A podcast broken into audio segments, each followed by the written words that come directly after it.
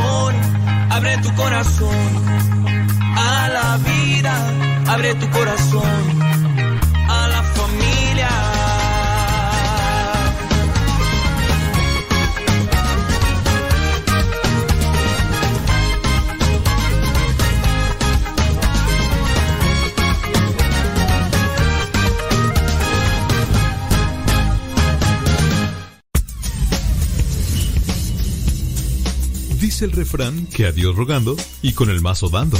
Y el que madruga, Termina más temprano. Inicia la mañana con una reflexión. Aquí, en tu programa, al que madruga. con el padre modesto Lule Zavala. Comenzamos.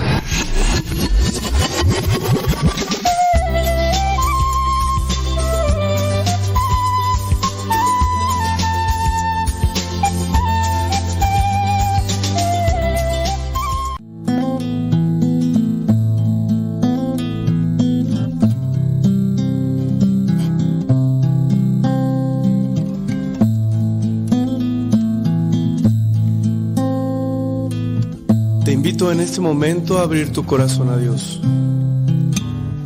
Abrir tu mente al Creador. Al que modeló tu corazón. Al que te conoce perfectamente. Háblale. No dejes pasar esta oportunidad. En el nombre del Padre, del Hijo y del Espíritu Santo. Señor Jesucristo, te doy las gracias por tantas atenciones que has tenido conmigo. Te doy gracias, Señor, porque me has dado muchas cosas. Y también, Señor, te doy gracias por las cosas que ya no tengo, por las personas que se alejaron o por las personas que están ahorita contigo. Quiero decirte, Señor, que te ofrezco este día con todas las penas y tribulaciones que en él vengan. Y quiero pedirte al mismo tiempo la fuerza de tu espíritu. No me abandones. No me dejes solo en este camino. Sé que me haces falta y por eso te invoco en este momento. Llegado a descubrir que si tú estás conmigo, nada me falta. En mi vida, Señor, solo tú bastas.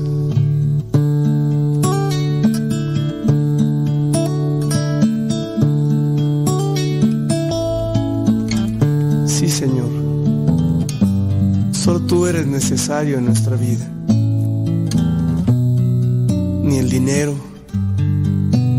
Las modas, ni siquiera los afectos son más grandes que tú. Ayúdame para que este día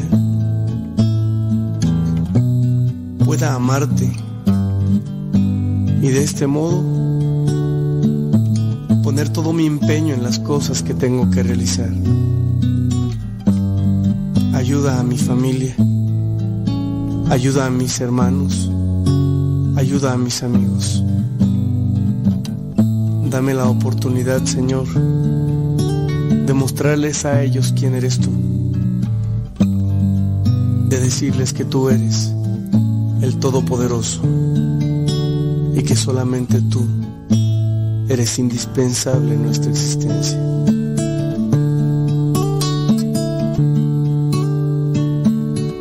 Te invito hermano a que dispongas tu vida y tu corazón a esta experiencia de amor.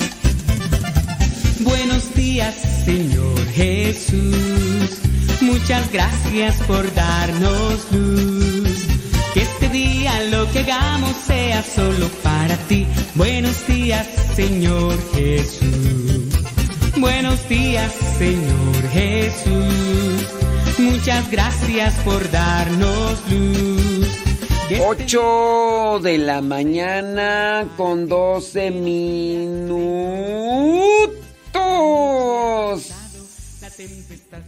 Claro. 8 de la mañana con 12 minutos.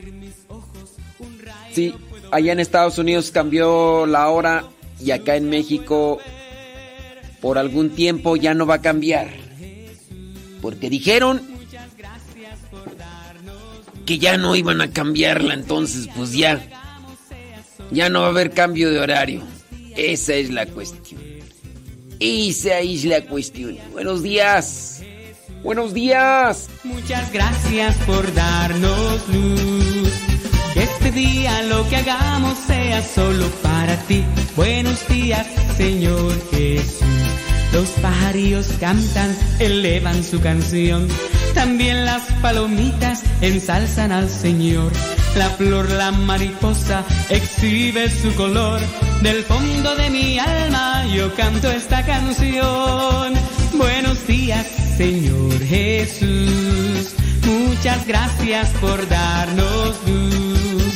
Que este día lo que hagamos sea solo para ti. Buenos días, Señor Jesús.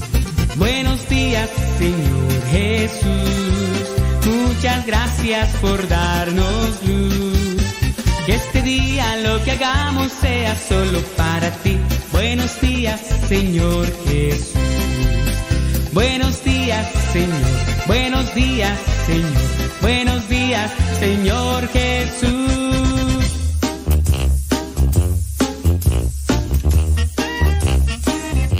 Buenos días, vale. Ahora pues, hombre. Hombre, saludos a los que nos están escuchando y a los que no nos están escuchando también. Mándenos sus mensajitos ahí a través del Telegram. Ahí en el Telegram, ahí nos pueden seguir, hombre. No, nos pueden mandar mensajes. Si ya descargaste Telegram, puedes mandarnos un chat, un mensaje directo a esta dirección. Con mucha atención. Pones el signo de arroba, después pones cabina, radio sepa. Todo junto. Cabina radio sepa. Y ahí merengues tengues. Ahí ya aparece el chat y listo. Ya nos mandas un mensajito ahí a través de ese. de ese chat. Eh, no es un canal, es un chat. Y solamente ves tú el mensaje y Johnny Laboriel. Johnny Laboriel. Y ya no hay problema. Tus mensajes, tus preguntas. Nadie más los mirará, solamente Johnny Laboriel. Y no digo los nombres de las personas regularmente, ¿verdad? A menos de que digan, ay, dígame, dígame mi nombre, padre. Yo quiero escuchar. A menos sí, pero cuando vienen las preguntas o cuando vienen los comentarios, no decimos sus nombres. Yes, yes, yes, yes, yes, yes, yes. Déjame ver por acá, vale que estoy este. Estoy tratando de acomodar, hombre. Es que ya me salieron más, más canciones este, registradas de las que estamos poniendo aquí ya. Están llegando un montón de notificaciones. Me dicen, esta canción está registrada, la pusiste hace cinco años. Y, ni modo, ya. El día de ayer y antier, creo, sí, ayer y antier, pusimos el, el video del diario misionero, lo pusimos sin música de fondo. Ahí, si le ha puesto atención, dígamele, dígame cómo le parece. Sí o sí, no, o, o, o, qué, o qué pasotes. Si, si le nota diferencia, si no le nota diferencia, con música, no sin música, o ni se había dado cuenta y, y ya, porque también eso es una cosa. Es que fíjese que, pues era una de las cosas que cuando te ponías a ver el diario misionero aparecían comerciales y yo no tengo monetizado ningún canal de YouTube. Aunque algunas personas me han dicho, tienes, tienes que monetizarlo, tienes que y pues bueno, no me voy a poner a dar explicaciones del por qué y por qué y por qué, por varios, por varios motivos. Algunos los conocen, otros no los conocen, otros no los entienden, otros... Pues sí, entonces, por esas razones son varios motivos por los cuales no monetizo los, los videos, ni pongo estrellitas, ni nada así por el estilo. Pero pues sí. Y entonces pues aparecen ahí comerciales. Y es lo que yo tengo que checar ahí. Tengo que checar. Ah, ¿Dónde está? Sembre, sembre, sembre, sembre, sembre, sembre. Ah, pues por eso. Si es que aquí tengo varias canciones que ya estoy sacando la, de la lista para que no me pongan ahí este... No, y luego también cuando cuando cuando alguien registra, no, pues hasta me pueden poner un strike. Me pueden poner un strike y me pueden decir, hey, my friend, ¿qué pasa? O qué pasa es que no puedes poner eso. Y, sí. Ajá. Sí, hombre. Ah, miren nada más. ¿Dónde está tú?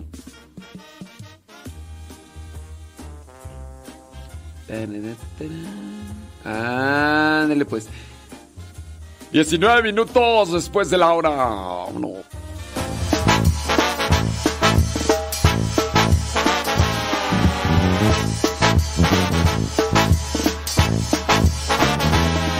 Charalito se llamaba, era un pequeño pez. Era inteligente y de buen corazón aunque muchas veces no había actuado bien. Se sentía pequeño y de poco valor, pensaba que el perdón no llegaría a conocer. Un día Charalito supo que el Señor pasaba por su barrio y lo quiso ver, no se sentía digno de encontrarse con Dios. Se quedó a lo lejos sin dejarse ver, escondido entre los peces se quedó. Y escuchó una voz diciéndole su nombre. Señor le miró, le dijo que esa noche cenaría con él. Charalito, charalito, ya no temas. El Señor te liberó, rompió cadenas. Charalito, charalito, ya no temas. Él miró tu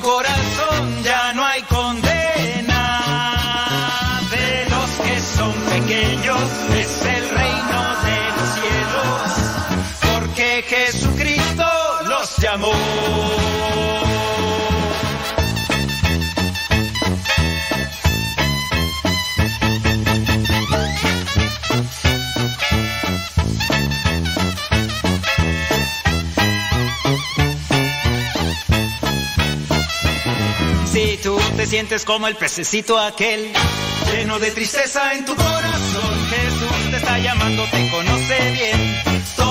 Todo lo que quiere es darte su perdón. Quiere que camines siempre junto a Él. Y escuchó una voz diciéndole su nombre. Y el Señor le miró, le dijo que esa noche cenaría con Él. Charalito, charalito, ya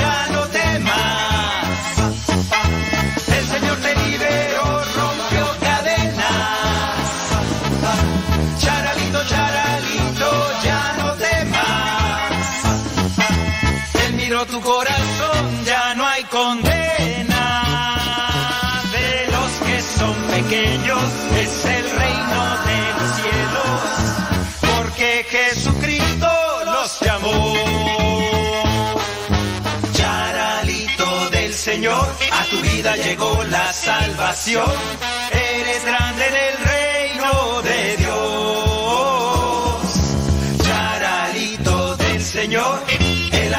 Mercado em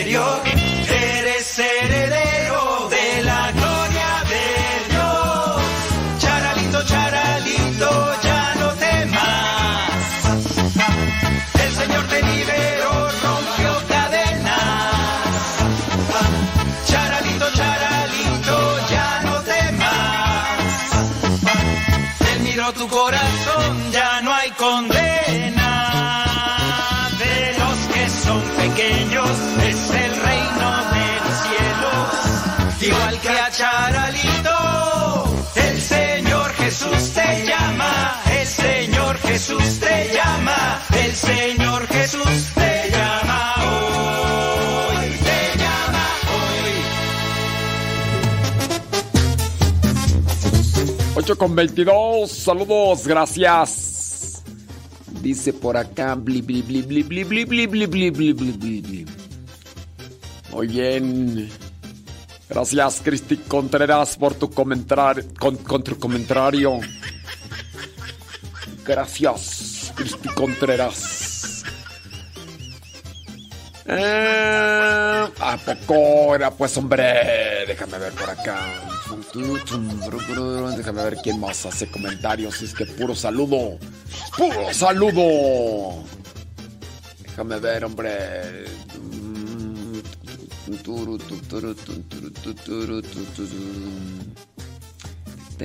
Prima, prima, mi prima Goya, la Florida. ¿Qué pasiotes con tus zapatotes, prima?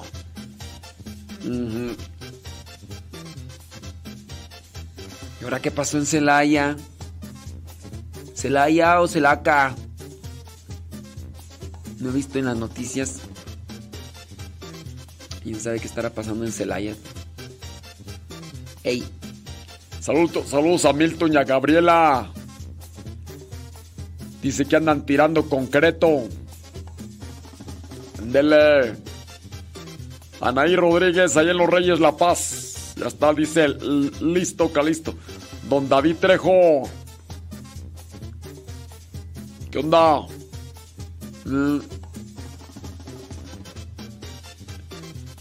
Mira pues, hombre. Ándale. Bueno, no, no me dicen qué pasa ahí en Celaya, pero bueno. Bueno, bueno, déjame ver para acá. De otro lado. Gracias, muchas gracias. Ándele. Saludos. Irán, pues, hombre. Ay, sí.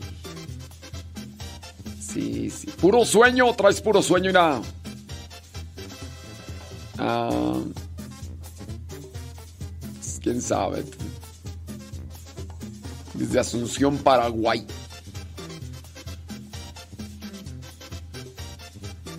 ¿Que dónde encuentra los consejos de Modestín? Mm, pues en el diario Misionero. Ahí a veces sale y a veces no. Dependiendo cómo ande. Eh, porque los niños son caprichosos. Los niños son caprichosos. Y también algunos que conozco. Mira pues, hombre. Mira Lupe Barriga, hombre. Ay, mira pues, hombre. Estoy mirando por acá. Sí, sí, sí, sí. ¿Qué pasiones, Odalis? Ahí está Odalis, mira. Odalis.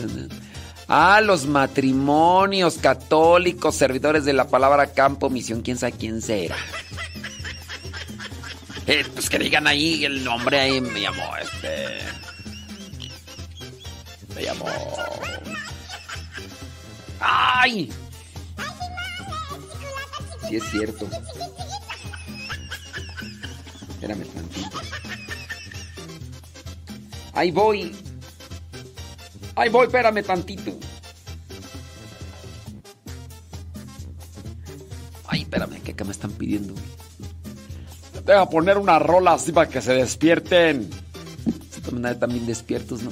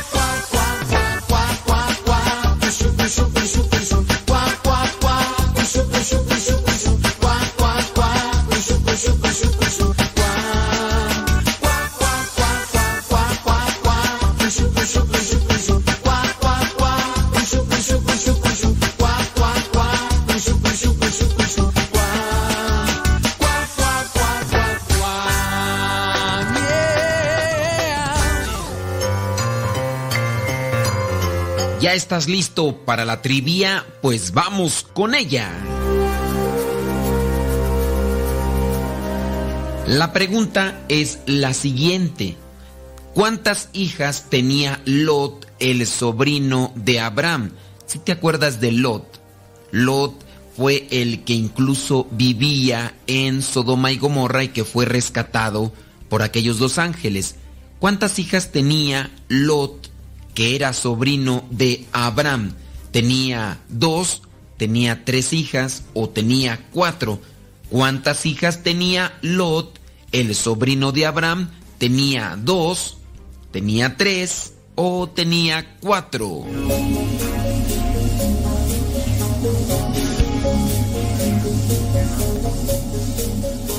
Si tu respuesta fue que tenía tres, pues te equivocaste. Si tu respuesta fue que tenía cuatro, también te equivocaste. Lot, el sobrino de Abraham, tenía dos hijas y lo podemos verificar en el libro del Génesis, capítulo 19, versículo 8. Génesis capítulo 19, versículo 8, donde dice, yo tengo dos hijas que todavía no han estado con ningún hombre. Voy a sacarlas para que ustedes hagan con ellas lo que quieran, pero no les hagan nada a estos hombres, porque son mis invitados. También en el versículo 15 dice, como ya estaba amaneciendo, los ángeles le dijeron a Lot, deprisa, levántate y llévate de aquí a tu esposa y a tus dos hijas, si no quieres morir cuando castiguemos a la ciudad. Son dos hijas las que tiene Lot. Lo que aconteció en Sodoma y Gomorra pareciera ser que se está acercando en nuestros tiempos.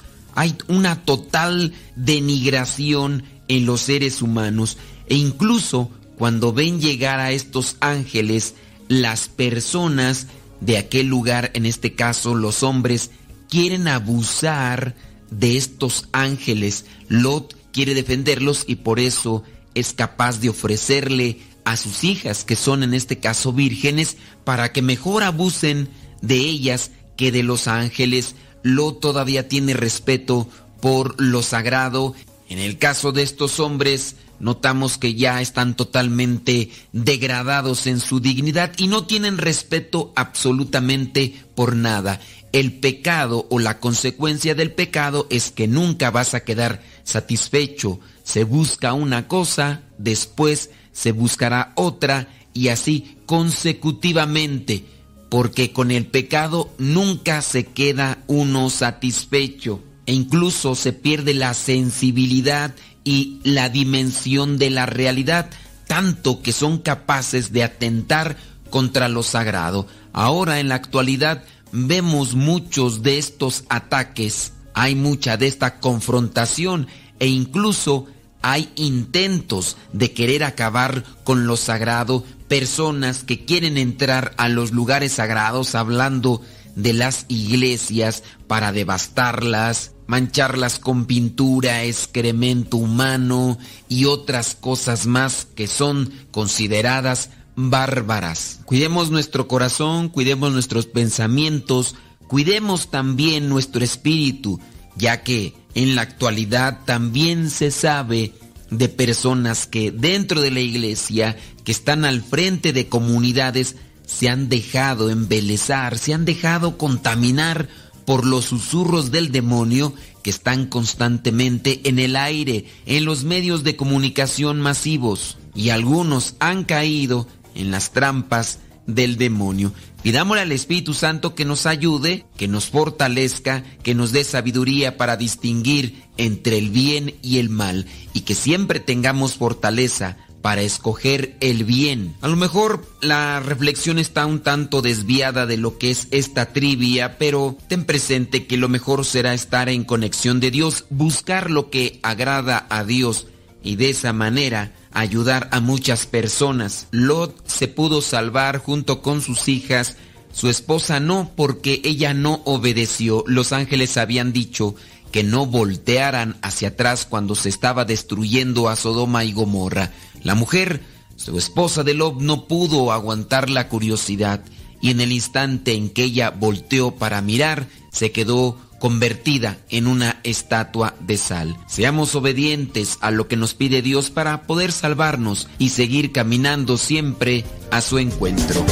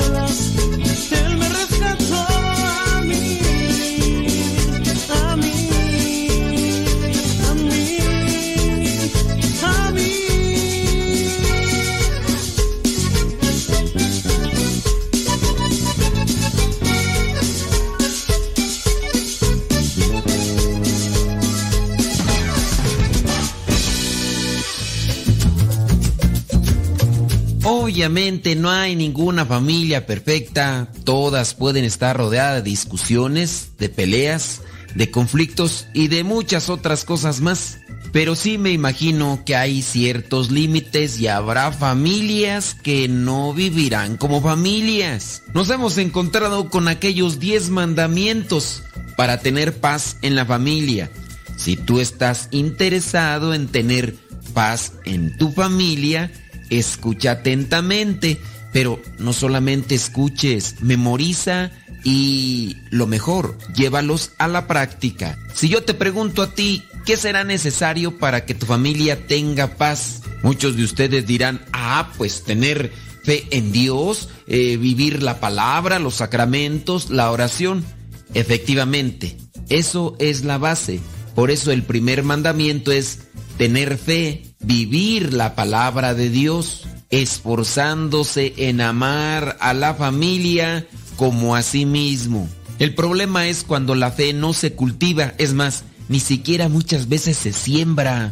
Hay papás que no hacen oración, que no van a la iglesia, que ni siquiera se acercan a los sacramentos. Dicho sea de paso, hay muchos que ya ni quieren estar casados, solamente quieren estar viviendo juntos. Dicen que no es necesario un papel para amarse, pero al mismo tiempo no quieren el papel, pero tampoco quieren ni la oración ni los sacramentos. La pregunta es cómo se quiere tener fe en Dios si no se siembra y no se cultiva lo que encontramos en la palabra. Segundo mandamiento para tener paz en la familia es ámate y confía en ti mismo, en tu familia y ayuda a crear un ambiente de amor y paz a tu alrededor. ¿Será posible esto de amarte y confiar en ti mismo y después en tu familia? Como se puede entender que hay muchas personas que a lo mejor sí se aman a sí mismos, pero llegan a un extremo que incluso son capaces de olvidarse de su propia familia. Y no se diga la cuestión de crear un ambiente donde reine el amor y la paz.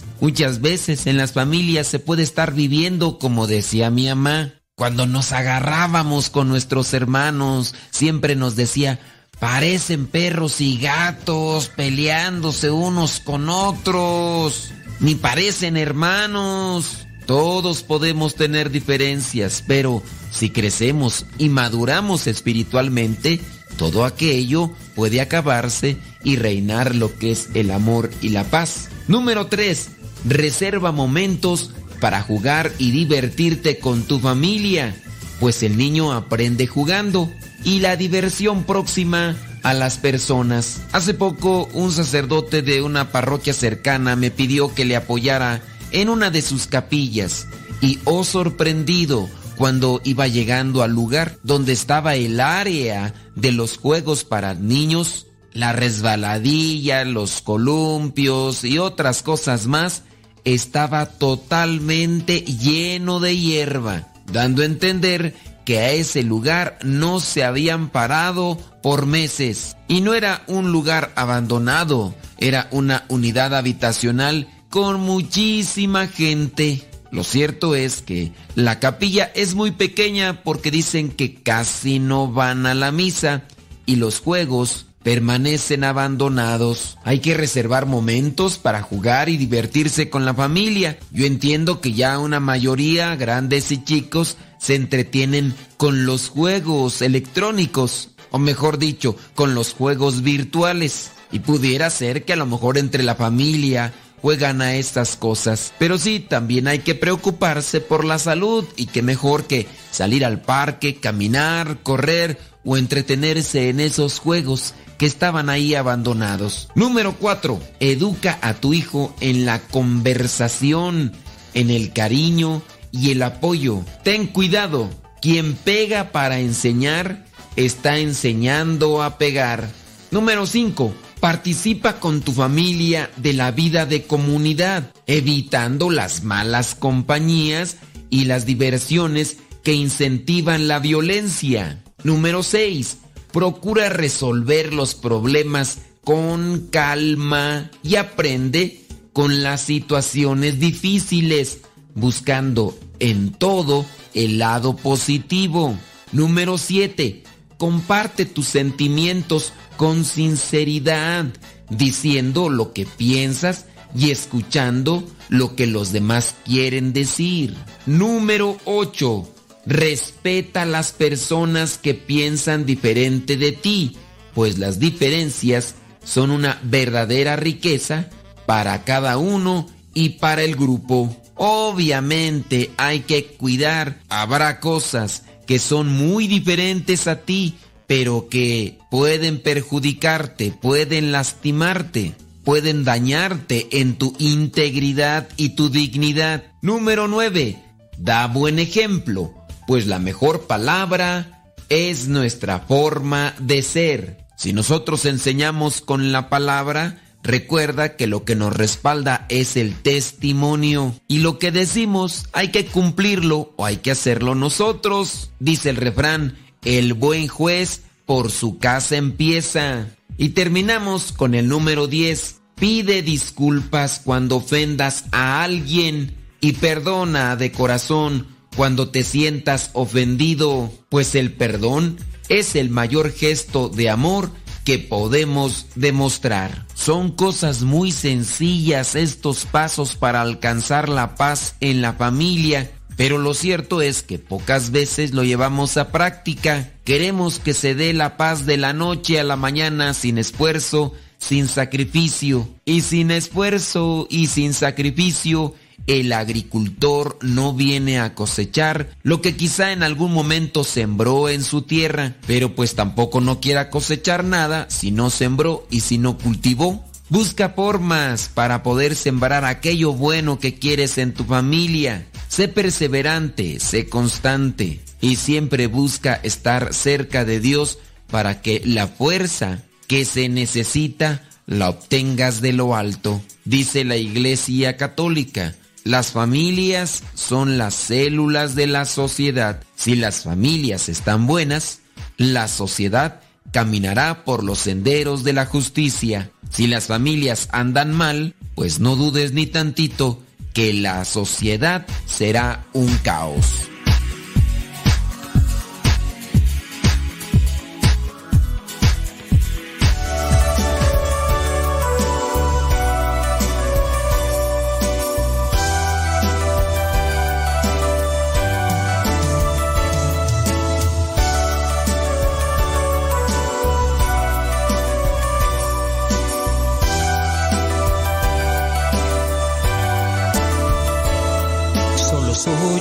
Artesano de Dios. Mi taller es esta tierra que el Señor nos regaló. Voy moldeando un sentimiento con mi canto. Trabajando hasta el cansancio, agradeciendo a Dios. Es moldear una alabanza, es rezar una oración es quitarle algo de frío a quien lo necesita hoy. Es decirle a mi hermano que en mis actos también lo amo. Enseñarle a pescar y a trabajar el día de hoy. Conviértete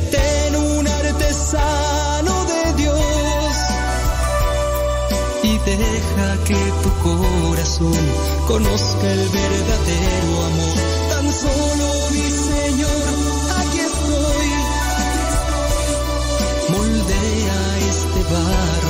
de lo demás nos encargamos tú y yo.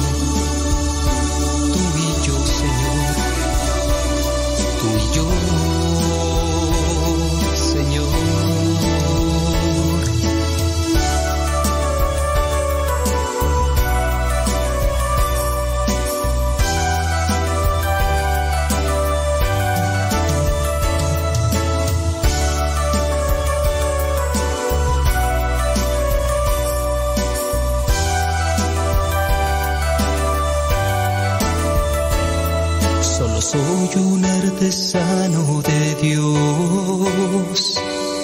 Mi taller es esta tierra que el Señor nos regaló. Voy moldeando un sentimiento con mi canto. Trabajando hasta el cansancio, agradeciendo a Dios. Es moldear una alabanza, es rezar una oración es quitarle algo de frío a quien lo necesita hoy.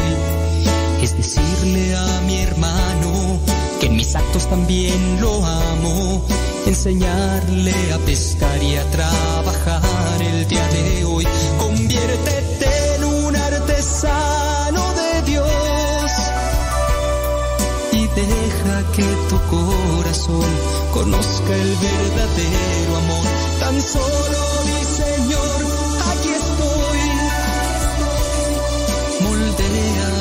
de lo demás nos encargamos tú y yo,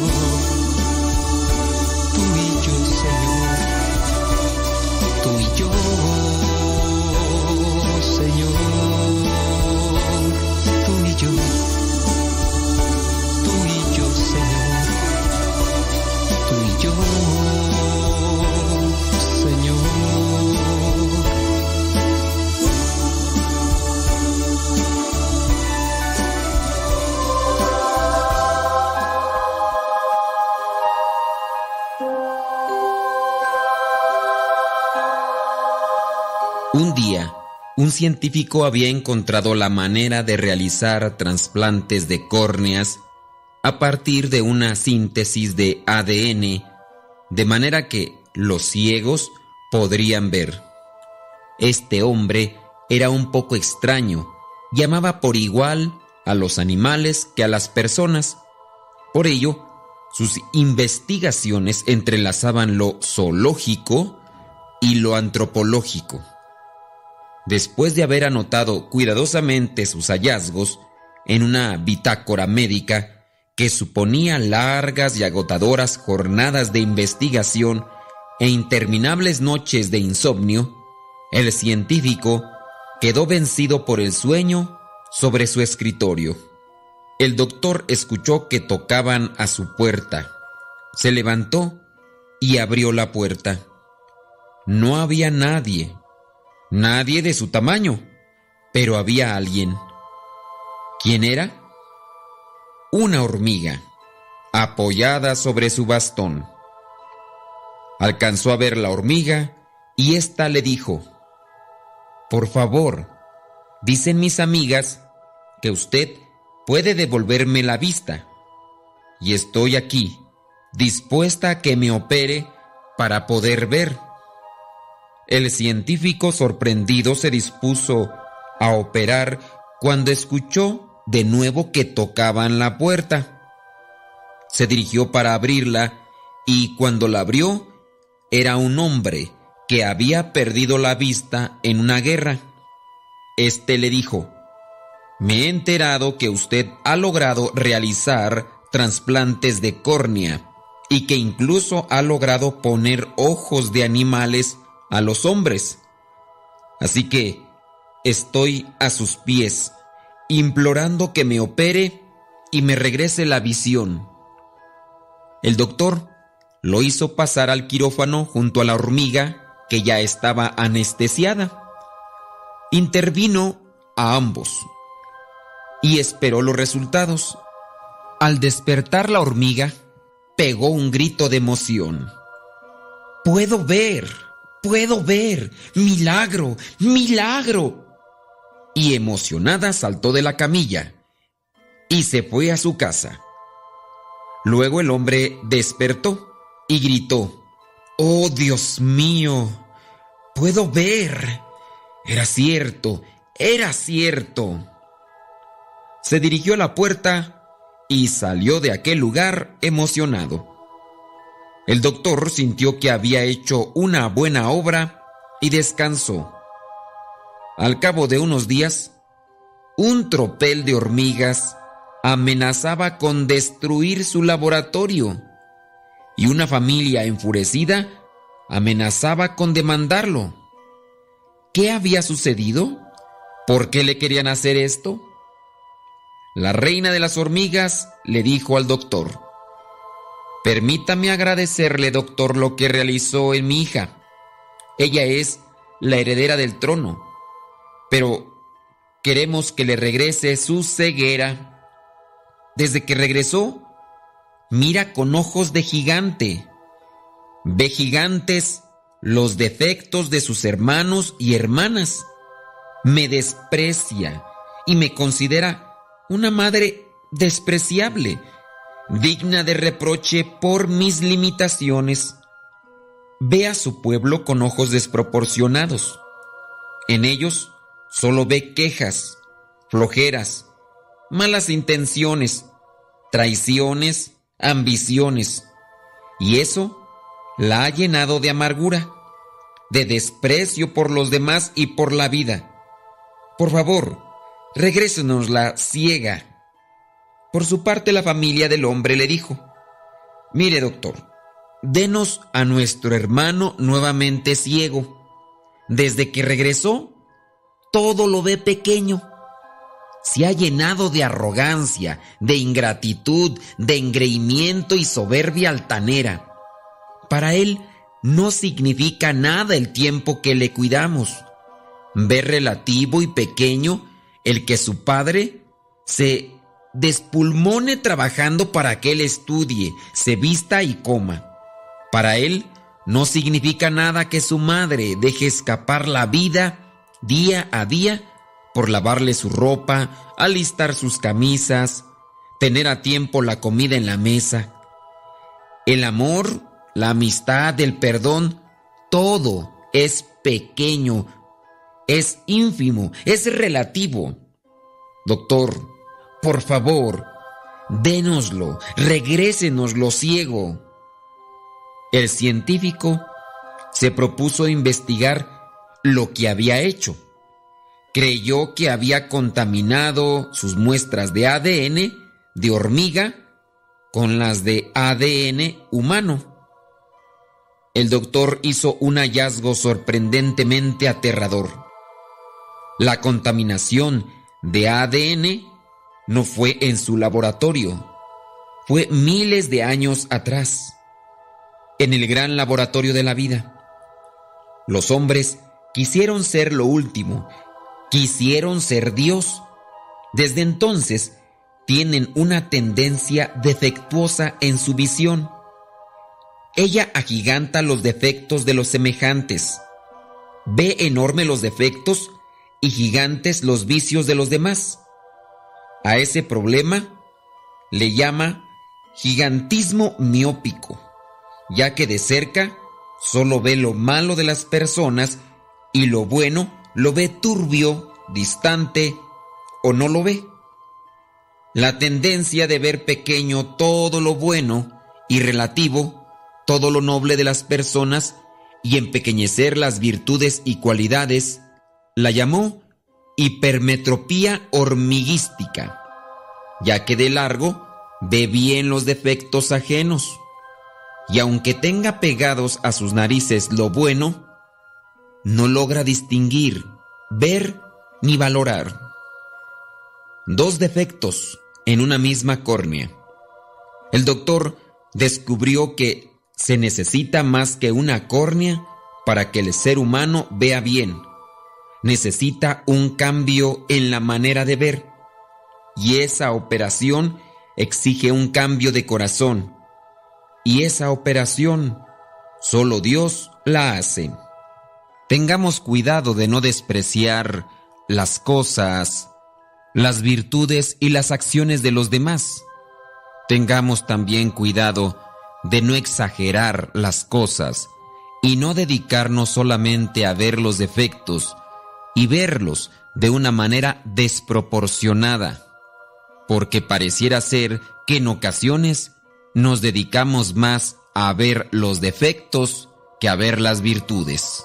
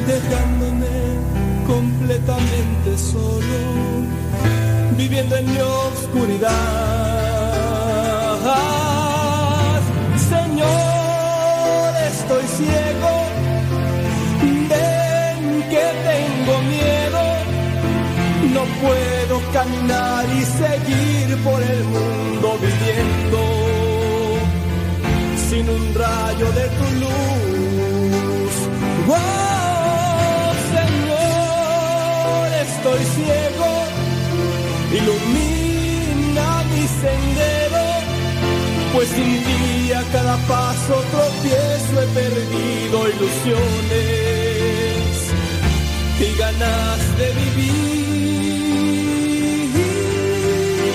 Señor, te doy gracias, he visto la luz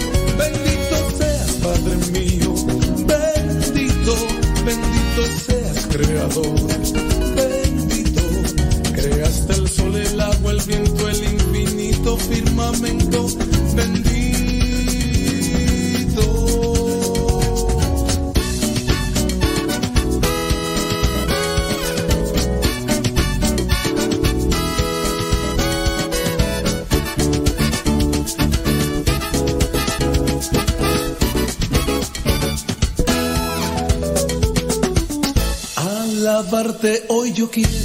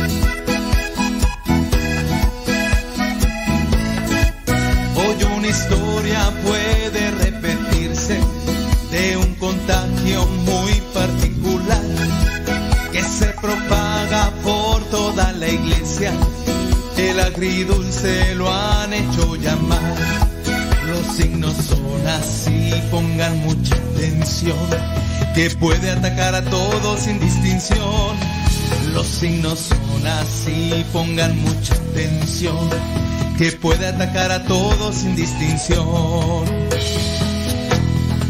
La cara larga, ojos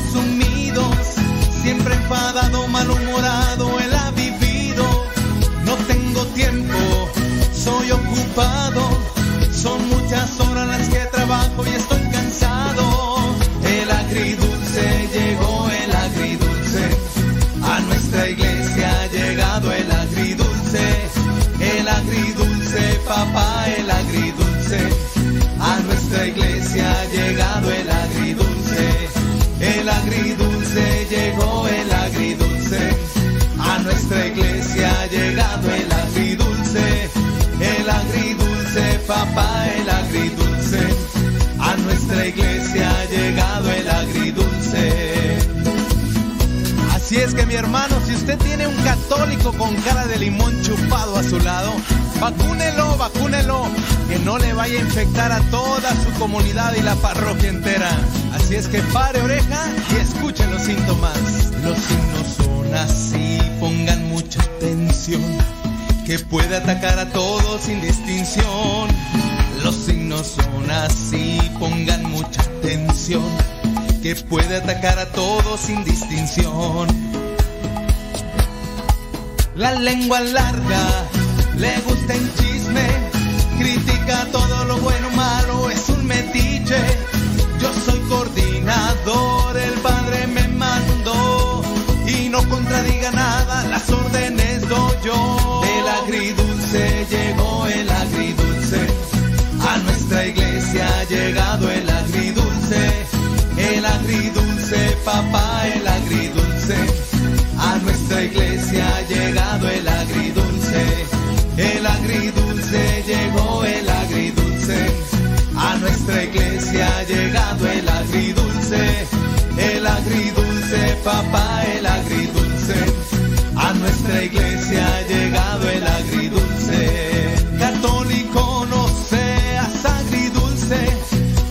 mejor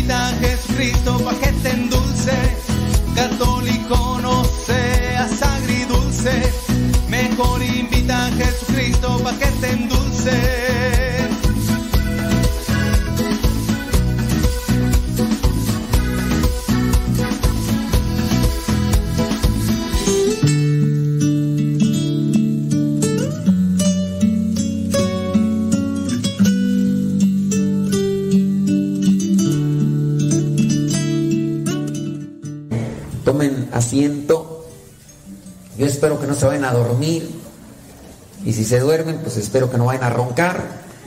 Y si roncan, pues este, no vayan a despertar al otro. Ahí pónganle silenciador al asunto. Porque luego pasa esta cuestión. Yo espero que no hayan venido a, la guerra sin fusil. Y si vinieron a la guerra sin fusil, pues a ver, a ver busquen. ¿Qué es, ¿Qué es el fusil? Pues la palabra de Dios, ¿verdad? Es la, el arma que nos ha dado. No, al decir arma no es una cosa negativa, es también para defendernos, ¿verdad? Porque el diablo anda como león rugiente buscando a quien devorar. Resistidle firmes en la fe. Y la palabra de Dios nos va a servir mucho. Si traen la Biblia, van a desempolvarla. El día de hoy, pues nada más vamos a ver por aquí un versículo ahorita para abrir el apetito. Así que los aleluyos saquen la Biblia. Porque a veces que los que están más adentrados en estas cosas son catalogados allá por sus familiares y conocidos como aleluyos. Uy, tú eres aleluyo, que no sé qué, que no sé. Soy católico, apostólico ro- romano. La Biblia, vamos a buscar ahí Mateo capítulo 13, versículo 44. Vamos a tratar de desglosar ese pasaje, un pasaje conocido, pero vamos a ver qué podemos aquí encontrar que nos diga Dios a mí y a ustedes para echarle enjundia, echarle rayas al tigre. Mateo 13, 44. Les voy a dar media hora para que lo busquen y ahorita seguimos. Bien, porque sé que algunos de ustedes este, andan más para allá que para acá.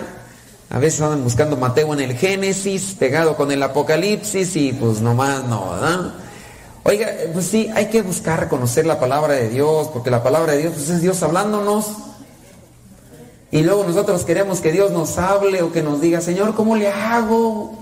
¿Cómo le hago con este viejo necio? Con este viejo borracho. Entre ustedes no hay, ¿verdad? Yo sé, yo sé, yo sé. Con este viejo infiel, entre ustedes no hay. Yo sé, yo sé, yo sé, yo sé. Ah, No vinieron. Eh, ay, Señor, ¿cómo le hago con, con esta vecina problemática? ¿Cómo le hago con estos hijos rezongones, quejosos, flojos, apáticos, gruñones? Entre ustedes no hay, ¿verdad? No hay ninguno de esos. Pero eh, buscamos a Dios, y, pero pues a veces pareciera ser que lo andamos buscando en otros lugares donde no está. Quien a lo mejor no se ha sentido a veces tan desesperado, tan afligido, que, se ha puesto a buscar por ahí en lugares que lejos de encontrarse con la verdad, todavía se pierden más se pierde más.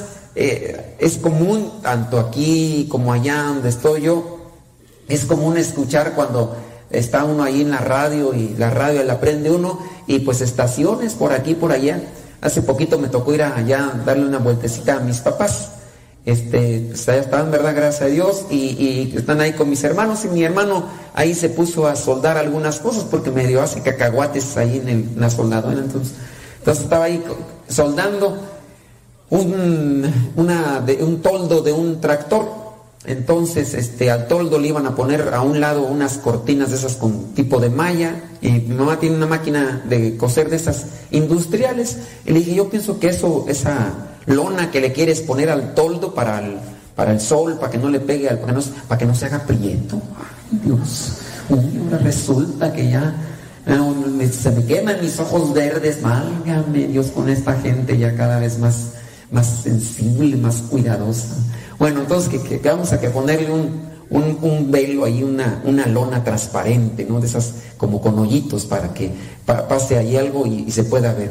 Y le dije a mi hermano, si quieres yo te la coso, yo, yo sé coser, pues yo estuve trabajando en la costura cuando andaba por acá eh, del año 91 hasta 97, entonces eh, diferentes máquinas ahí medio le aprendí, ¿no? En eso me estuve ganando eh, la comida en aquellos tiempos, se la cosí. Y ya en lo que yo iba y checaba y todo, pues estaba él con la radio, ¿verdad? Pero no era una radio católica, era una radio de esas. Pues que la ponen ahí para canciones esas de borrachos, canciones esas de despechados de todo. Y acábame de matar, ¿pa' qué? Ah, y ahí está, luego, luego.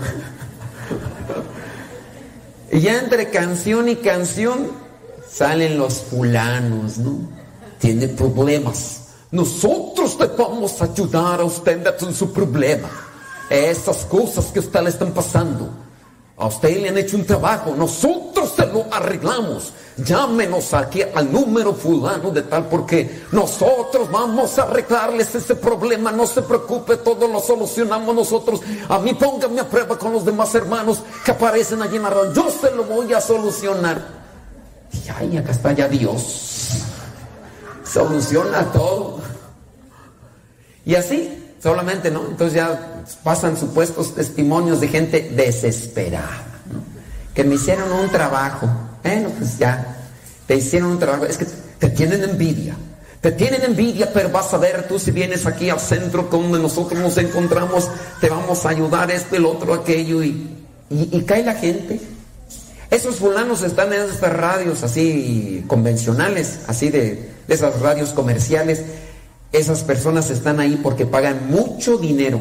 Y créanmelo, porque yo fui a esa radio, porque es ahí de, la que está en el pueblo, y entonces en mis tiempos antes, como en el 2005, 2000, no, 2004, como en el 2004 fui yo a esta radio y le dije, oiga, para, yo quiero poner un programa de radio aquí con ustedes, este, ¿cómo le hacemos? Dice, no, pues si trae dinero, padre.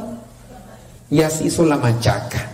Vamos, pues con dinero baila el perro. Y de cualquier canción que le pongan. Dije, vamos. Pues cuánto. No, me pedían las perlas de la Virgen. Dije, no, con qué ojos divina tuerta, pues no.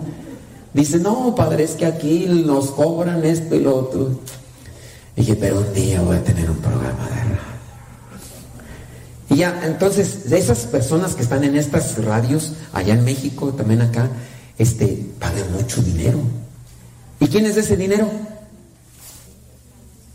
Los que están desesperados, los que tienen problemas, los que caen en el engaño cuando les dicen, es que a ti te hicieron un trabajo, yo te voy a aliviar. Y la gente en su desconocimiento, en su desesperación, cuando la gente está desesperada, ya lo que quiere es salir rápidamente, pero uno a veces no se da cuenta que en esa misma desesperación se puede perder más.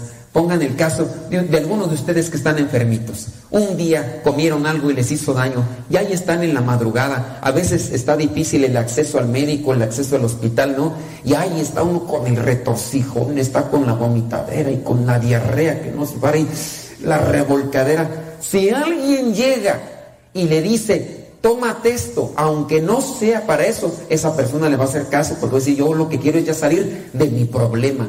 Le van a decir, a ver, pues tómate esta té de ruda. Y a lo mejor la ruda ni sirve y amarga bien feo. Y, y- la gente por la desesperación se lo va. Mira que cómete estos ajos, saben bien feo, pero échamelos. Que tómate esto, no, lo que sea. ¿Por qué? Por la desesperación.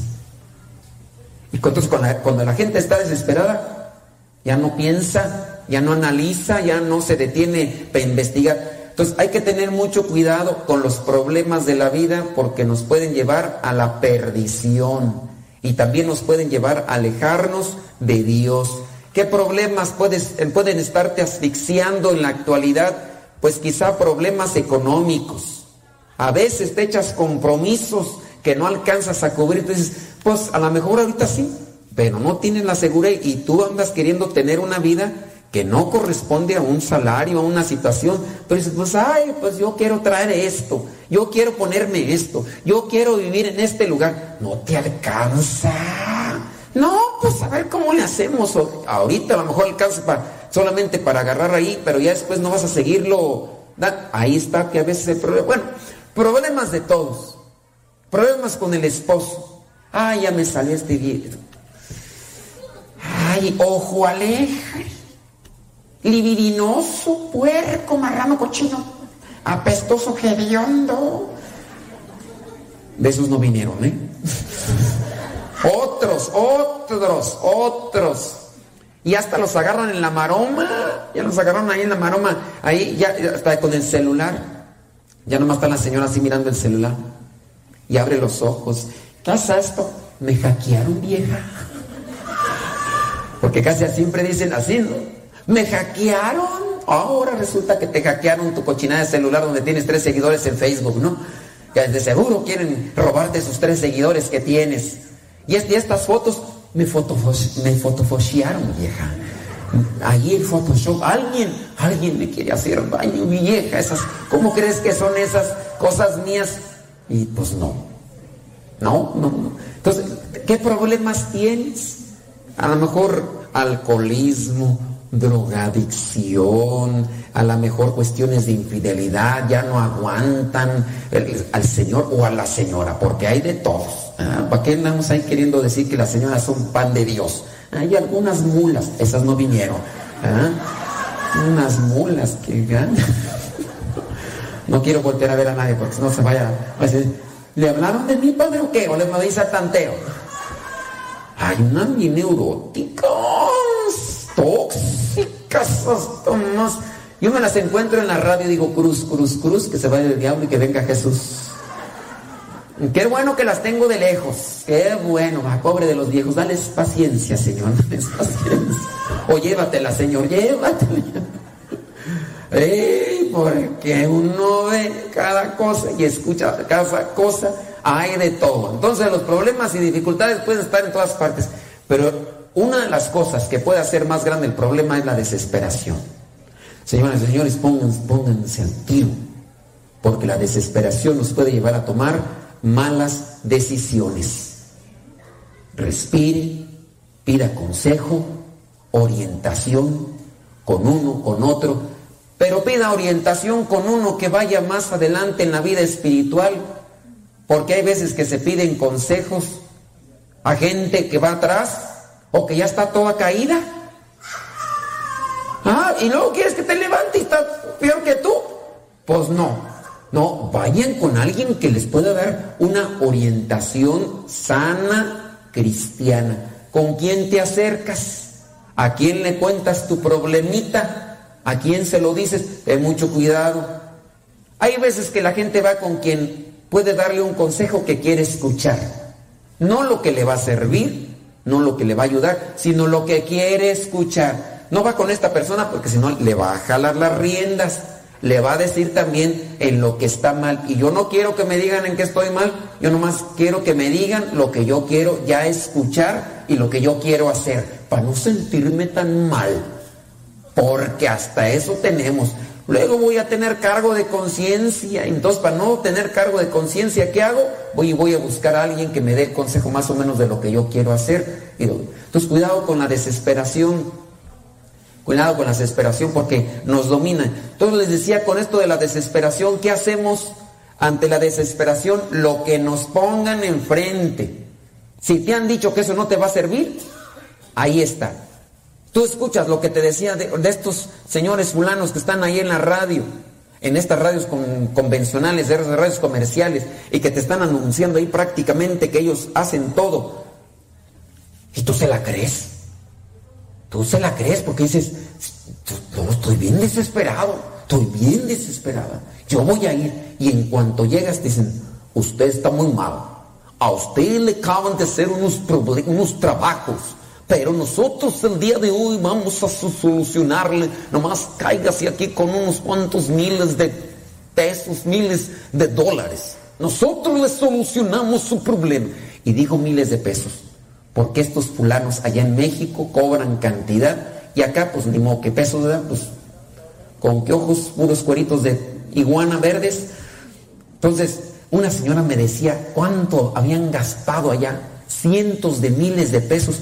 Y, bueno, cuando me platicaba la situación, yo decía, bueno, ¿cómo le hicieron para conseguir esa cantidad de dinero? Dice, padre, en la necesidad hicimos lo que fuera posible, dice, con tal de salir de un problema, porque caímos en el engaño y nos dijeron, esto te va a servir, y nosotros le creímos y por la necesidad buscamos, trabajamos y hacíamos de todo con tal de juntarle dinero a esa señora que les hacía el trabajito. Y esos trabajitos, la señora donde atendía a la gente, una casa así sencillita, pero atrás de esa casa tenía el casonón, finconón de dos pisos, bien arreglado así, mira, bien pintadito, y tú sin poder salir de donde estabas, ahí con lo que tienes, pero eso sí juntándole dinero para que aquella señora siga poniendo el otro piso a la casa, a la de atrás, no a la de enfrente, porque tampoco va, ahí va a perder su clientela entonces, y ahí en la desesperación. Oye, pues por la misma desesperación caes con estos charlatanes que luego ya te hacen que hagas trabajos que allá en el cementerio. Y luego ya que tienes que traer esto y que lo otro, no se dan cuenta que cada vez con esos trabajos lo que se hacen es amarrarse más al diablo. O luego otra cosa, hay gente que ya incluso de lo que traiga, ya hay que la satán muerte. Yo no sé para acá ustedes si lo han escuchado más. Ya uno allá en México, uno ya ve a esta gente que está ahí en la misa, traen sus medallas ahí con la, con la guadaña y todo. Y con cuidado que se las toques. eh. Cuidado que les digas algo porque haz de cuenta que le echas limón en la herida, se enojan los, y se ponen bien así hasta y casi se te quieren ir a los golpes porque no les toques sus creencias. No, pues para usted no. Entonces hay que también buscar la manera de cómo decirles que están mal en las cosas, porque hay de todo. Hace poquito yo platicaba con un señor que tiene estas creencias. Le dije, mira, yo no me voy a poner a pelear contigo. Tu esposa no quiere que tengas esas cosas. Ellos tenían dos casitas. En la casa donde más estaba él, ahí tenía sus cosas, tenía sus altares. Y fíjense, él, tanto así me platicaba, me dice que sus hijos, eh, tenía tres, cuatro, no me acuerdo, pero dos de ellos no querían ir a la casa donde habitualmente estaba el papá y donde tenía los altares de, las, de la Satán muerte. ¿Por qué no quería ir? Porque en cuanto entraban sentían algo y si les tocaba quedarse dormir allá porque el papá los invitaba, pues porque iban a esa casa para cuidarla, como tenían dos. Entonces iban regularmente a esa casa para que no estuviera sola, y, entonces para cuidarla. Y lo que me decía el Señor, dice, dos de mis hijos no quieren acompañarme, que ahí tienen miedo, que ahí quién sabe qué sienten. Y yo por dentro decía, ¿y no te das cuenta, tarugo? Ahí tienes al diablo. Si te da miedo, es el diablo. Y eso de la Satan muerte es cosa del diablo. Y en lo que pude yo ahí me la explicación. Yo me voy a poner a pelear contigo. Para el cristiano católico, la muerte no es una entidad, no es un espíritu. La muerte es una etapa en la vida en la cual el cuerpo chupa faros. El cuerpo ya se acaba, el alma sigue. La muerte como etapa en el proceso de este caminar que tenemos, como la vida. La vida, una etapa. Nacemos a este mundo. La muerte, acabamos para este mundo y vamos para donde nos mande Dios conforme a nuestros actos. La muerte no es un espíritu, la muerte no sé qué, ya, explicándole ahí de lo poquito. No me voy a poner a pelear contigo, ¿eh? No más estas cosas, para que tú las conozcas y, sepas por qué no estamos de acuerdo con los que ustedes que porque algunos de ellos pues sí se agarran que también del rosario y que hasta eso tienen misas y hasta sacramentos con tal incluso también de agarrar a los confundidos y desesperados porque pues allá no les piden pláticas allá no no los quieren así orientar y todo. Entonces que, que alguien quiere un sacramento bueno, pero va la gente pues desesperada entonces hay que tener mucho cuidado con la desesperación. Si usted está en esos momentos álgidos, también a veces uno se desespera con cualquier cosita. Entonces también hay que acomodarse en las ideas para no desesperarnos, eh, darle todo el tiempo a Dios y, irnos llenando de luz y de esperanza. Cuidado entonces con la desesperación. Ahora sí vamos a ver, porque ya hasta me desvié un poquillo de, del punto que quería tratar. Vamos a ver, ahora sí, ya les dije ahí de, ah, es que les dije que les iba a dar media hora, ¿verdad? Para buscar el, la cita bíblica. Así es, cierto. Bueno, busquen entonces ahí Mateo capítulo 13, versículo 44. Vamos a leerle ahí en la palabra de Dios. Veo que algunos traen una Biblia de una y otra de otra. Espero que nomás no sea testigo de Jehová. ¿verdad? Porque si no va a decir, quién sabe qué cosa. Ya, si es católica, ya. Vamos a ver. Eh, la traducción que yo tengo dice, el reino de los cielos es como un tesoro escondido en un terreno. Un hombre encuentra ese tesoro y lo vuelve a esconder allí mismo. Lleno de alegría, va y vende todo lo que tiene y compra ese terreno. Palabra de Dios. Bueno, entonces el reino de los cielos es como un tesoro escondido, no está a simple vista. No está a simple vista, hay que trabajarle. Hay que esforzarse. Hay que hacer varias cosas para encontrar el reino de los cielos. ¿Y qué es el reino de los cielos? Romanos 14, 17. Apúntenle nada más. Romanos 14, 17 para que tengamos una definición de lo que es el reino de los cielos. Romanos 14, 17, algunas líneas de lo que dice Romanos 14, 17. Porque el reino de Dios no es comida ni bebida, sino justicia, paz y alegría en el Espíritu Santo. ¿Qué es el reino de los cielos? Tres cosas. Justicia, paz y alegría en el Espíritu Santo. Hay, hay, que tenerlo presente porque hay que trabajarlo. El reino, acuérdense aquí lo que dice Mateo 13, 44. El reino de los cielos es como un tesoro escondido en un terreno. Hay que trabajar el terreno para que dé fruto, para que dé cosecha. Volvamos allá a Romanos 14, 17. El reino de Dios son tres cosas. Es justicia, paz y, y alegría en el Espíritu Santo. Afuera, caras de momia aunque seamos de Guanajuato. Ah, yo soy de, un ranchito ahí cerquita a, Cámbaro, Guanajuato, aunque sí vivo en el estado ahí de México, pero soy de un ranchito. Allá también es mi prima Lupis, allá, aquí está. Entonces, aunque tengamos cara de momia, pero hay que vivir alegres. Ay, es una de las quejas que muchas señoras me dan de los viejos. Ay, pa. Ay, padre. Como le hace la de la televisión, ¿verdad? Ay, padre. ¿Cómo le hago, padre? Viejo, padre. Amargado, padre. seco, padre. Ya que les digo yo, pues aguántate. Tú lo escogiste. ah, pues, ni modo, ya ah, la cosa adquirida, ya no se puede ni modo que cambiarlo, no, no es como los zapatos. Los zapatos a veces nos aprietan, pero este, pues ya, cuando los tenemos, pues ah, los podemos cambiar. A la gente, por eso ha- hagan bien. ¿En qué estábamos quien habla? Ah, sí, que el reino de los cielos. Ah, ah, sí, sí, sí, es cierto. Entonces, tenemos que el reino de los cielos son tres cosas. Es justicia, paz y alegría. Hay que vivir alegres, aunque no andemos sonrientes, así, no, estemos con, la, la, mazorca así, así, enseñando.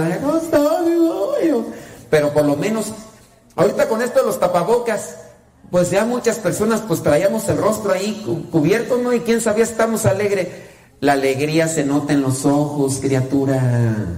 Una persona que, que, que- anda alegre hasta por los ojos lo, lo transmite.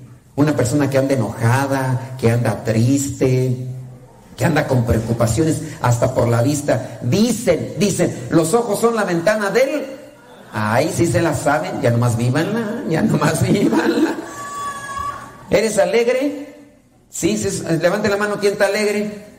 Avísenle a su cara, por favor, eh, avísenle a su Sí, porque me levantan la mano y dice, yo soy, el- yo, yo soy alegre. Mm, Pues avísale a tu jeta porque la traes era bien larga, larga, larga, larga. Eso es una característica del reino de los cielos. Cuando se ha encontrado el reino de los cielos, se trabaja, decíamos primero, en la justicia, en buscar la paz y en la alegría del Espíritu Santo. Alegría buena, de la que perdura y de la que nos hace estar bien. Entonces, hay que trabajarle. El reino de los cielos es como un tesoro escondido en un terreno. Hay que trabajarlo. Y aquí viene la cuestión. No nos gusta esforzarnos. No nos gusta sufrir. No nos gusta trabajar. Hablar de trabajo es hablar de sacrificio, es hablar de esfuerzo, es hablar de mortificación. Hablar de trabajo es hablar de sufrimiento. ¿Quién nos tiene el sufrimiento en las mañanas para levantarse? Ya tengo que ir a trabajar. Ay, otra vez. Cinco minutos más. Así ya tienes diciendo dos horas. ¡Levántate! ¿Quién no le pone hasta cinco alarmas a su teléfono? Ay, a la uno, a la dos, a la tres. Oye, va a las cinco y le apagas y dices, todo falta otra, ¿cuál otra? Te tarde. Y luego, ¿cómo vas rumbo al trabajo? Ay, voy a creer que te voy a llegar tarde. Pues, ¿por qué no te levantaste más pronto? Estás viendo ahí cosas ahí en la televisión un día antes, hoy ya ni televisión, ni computadora, estás ahí viendo ahí las series, las, ya como tienen las telenovelas ahí ya por temporada, ya se las avientan todas en una sola noche. Y al otro día no te quieres levantar, está la cosa. Pero en, el trabajo hay sufrimiento. La cosa también es que para el reino de los cielos hay sufrimiento. Si tú quieres encontrar el reino de los cielos, tienes que sufrirle. Tienes que trabajar. Y en el trabajo casi no nos gusta. Como hay sufrimiento, no queremos e- echarle ganas. Esa es la cosa. Miren, ustedes mismos, para venir aquí al encuentro, tuvieron que prepararse, tuvieron que incluso hasta dejar cosas ya preparadas, arregladas ahí en la casa para aquellos remilgosos que a veces no quieren venir. Ah, te vas a ir allá, y luego ¿qué me vas a comer? Que no sé qué, cálmate, ahí está todo, el refrigerador lleno para un mes si quieres. Por eso me desvelé haciéndote tragar. Señora, no se enoje, no se enoje, señora. Por eso, porque aquí voy a hacer un desahogo. Entonces, ustedes le tuvieron que trabajar, le tuvieron que esforzarse para dejar ahí algunas cosas arregladas ahí en la casa antes de venir. Algunos, ¿verdad? algunos, no todos. Te estoy viendo a ti, no te hagas, no te hagas, no te hagas, es que ya sabes de quién estoy hablando, ¿eh? Te estoy hablando de ti. Pero qué bueno, pero el reino de los cielos hay que trabajarlo. Porque el reino de los cielos, dice, es como un tesoro escondido en un terreno. ¿Qué trabajos tienes que hacer? ¿Qué esfuerzos? ¿Qué sufrimientos tienes que pasar? Cada quien tiene sus sufrimientos. en la casa. Y esos sufrimientos, ahí estamos renegando. Renegando con el viejo, renegando con los hijos, renegando con la nuera, renegando con la cuñada, renegando con la suegra. Ahí está tu sufrimiento, ahí puede estar escondido el tesoro. En el sufrimiento ofrecido a Dios se convierte en sacrificio. El sufrimiento ofrecido a Dios se convierte en sacrificio. La palabra sacrificio significa hacer las cosas sagradas. En el sufrimiento uno puede encontrar el sacrificio, ofrecimiento. En el sufrimiento ofrecido a Dios, uno encuentra el sacrificio. Y el sacrificio es hacer algo sagrado, porque se lo ofrezco a Dios. ¿Cuál es la cosa difícil que tienes tú en tu casa? Esposa, tus hijos, ¿qué es lo que más te cuesta? Muy bien, no es una persona, gloria a Dios, pero a lo mejor tienes otra situación. ¿Quién no a lo mejor tiene una cuestión de enfermedad? ¿Quién no a lo mejor tiene una cuestión de, a lo mejor, un dilema con relación, a lo mejor, alguna cuestión legal que tiene uno que arreglar? O a lo mejor tiene alguna otra cuestión con relación a, a lo mejor a las drogas, a la adicción, ya dígase de todo tipo de cosas en las que tienes que trabajarle, tienes que sufrirle y ofrecerlo a Dios por lo que le estás sufriendo. Adicción, miren, ya no solamente hay que hablar de drogas. Ya la adicción está hasta en esos aparatitos que uno trae aquí que uno ya ni para el baño uno quiere soltarlos. Vas al baño y llevas tu celular. Ojalá y no te vayas a equivocar de mano. que entendió, entendió. Oye, ya hay gente que cada rato está en la misa en to- todas partes. Adicción. Adicción al pan. Ay, no, yo veo un pan y échenme dos para ahorita y dos para llevar. Ah. Y sabes que te está afectando. Tienes problemas de diabetes, te han dicho, no carbohidratos, criatura, carbohidratos es pan. No, padre, nomás me dijeron las tortillas. Mm, pues, ¿qué es pan? ¿Qué? De, ¿Ese ya no trae gluten y esas cosas o qué? Te han dicho, tienes ácido úrico. ¿Tan pronto? Si apenas voy iniciando con la introducción. ¿Alguien? No, pues ya, ni modo. Entonces, sufrimientos. Hay que trabajarle. Entonces, el reino de los cielos es como un tesoro escondido en un terreno. Hay que trabajarle. Hay que esforzarse. Hay que sufrir. Miren, y así nada más rapidito, en síntesis. Necesitamos también conocimiento para saber sobre el reino de Dios. A ustedes se les invitan a los temas, a la preparación. Cuando ustedes vienen a los temas, a la preparación, es para que tengan conocimiento. Alguien puede tener en su mano algo muy valioso y no lo sabe, porque le hace falta conocimiento. Vean los, esos chukis que tienen ahí en su casa, los niños. Hay veces que los niños no saben de moneda y, en billete, dependiendo qué más les guste. A algunos les gustan más las monedas. Y dicen, ten niño este billete. No, yo quiero monedas. Es más el billete. Menso. Y no sabe. Pues también necesitamos conocimiento para saber cuál es el tesoro que es Dios. Vengan a las pláticas, a los cursos, para que conozcan a Dios, lo que vendría a ser la Sagrada Escritura. También, ¿qué es lo que necesitan? Fuerza. Ya me cansé. El reino de los cielos es como un tesoro escondido en un terreno. Necesitas fuerza. De seguir trabajando. Agárrate de la oración. Haz oración en tu casa, haz oración en todo momento, en la noche, en la mañana. Mientras más te alimentes de la oración, más fuerza. Ya no puedo, Señor, con esta enfermedad, con esta persona que me tocó tan difícil, con este compañero de trabajo, con este jefe. Necesitas más oración, fuerza. Agárrate de la oración, conocimiento. También se necesita reflexión, meditación de la palabra de Dios. Ustedes han venido a un retiro. En este tiempo que ya se les ha compartido dos temas, espero que agarren orientación, reflexión. ¿Por dónde? ¿Cuándo? ¿Cómo? en la confesión a veces se puede agarrar una orientación que haga, que haga o que no debe hacer. Hay veces que se puede dar consejo, hay veces, hay veces que no, ¿verdad? Por el tiempo. Pero lo poquito que te digan, ponlo en práctica. Estás en la confesión y te dicen, ya no haga esto, haga esto, hazlo. Porque hay veces que no los hace la gente. Le digo, señora, señor, usted tiene que hacer más oración. Sí, padre, sí. Y no lo hace. Entonces, la orientación en dónde quedó. Entonces, necesitamos algunas cosillas para encontrar este tesoro escondido en un terreno. Dice, un hombre que lo encuentra, lo vuelve a esconder allí, lleno de alegría porque encontró el tesoro, porque ya lo conocía. A ustedes se les habla del tesoro como el reino de Dios, ya lo conocían, se llenan de alegría porque lo encontraron. Dice, va y vende todo lo que tiene y compra ese terreno.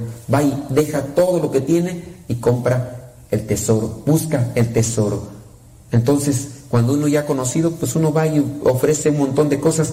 ¿Quién de ustedes, pues a lo mejor el día de hoy hubiera podido muy bien descansar ahí en la casa, tranquilito, pero dijo, no, tengo que dejar todo aquello por algo mejor.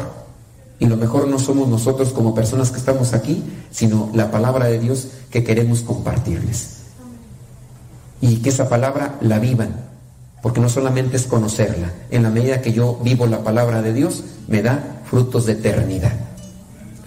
Que el Señor les ayude y a mí que no me olvide y que podamos seguir adelante. Pónganse de pie.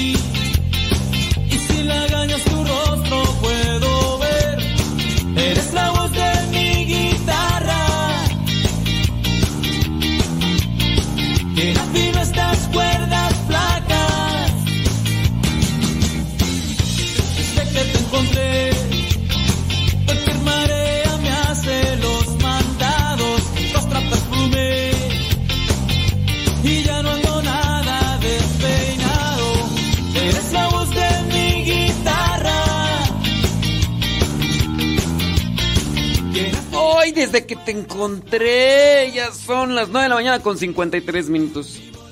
Ay, Dios mío. Pues sí, hombre. Así pasa con esto de las enchiladas y los chilaquiles.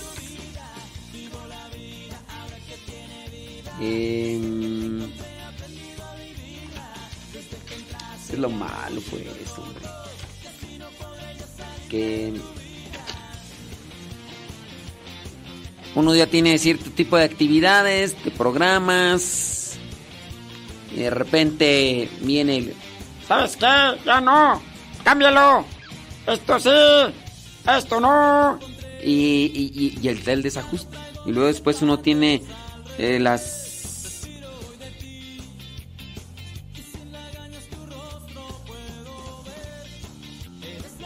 las cosas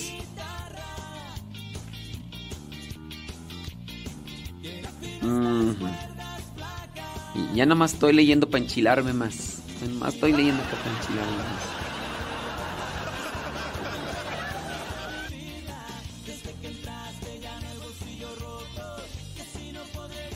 Déjame aquí mandar otro más. Vivo la vida, ahora que tiene vida. Desde que te encontré, aprendido a vivirla. Desde que entraste.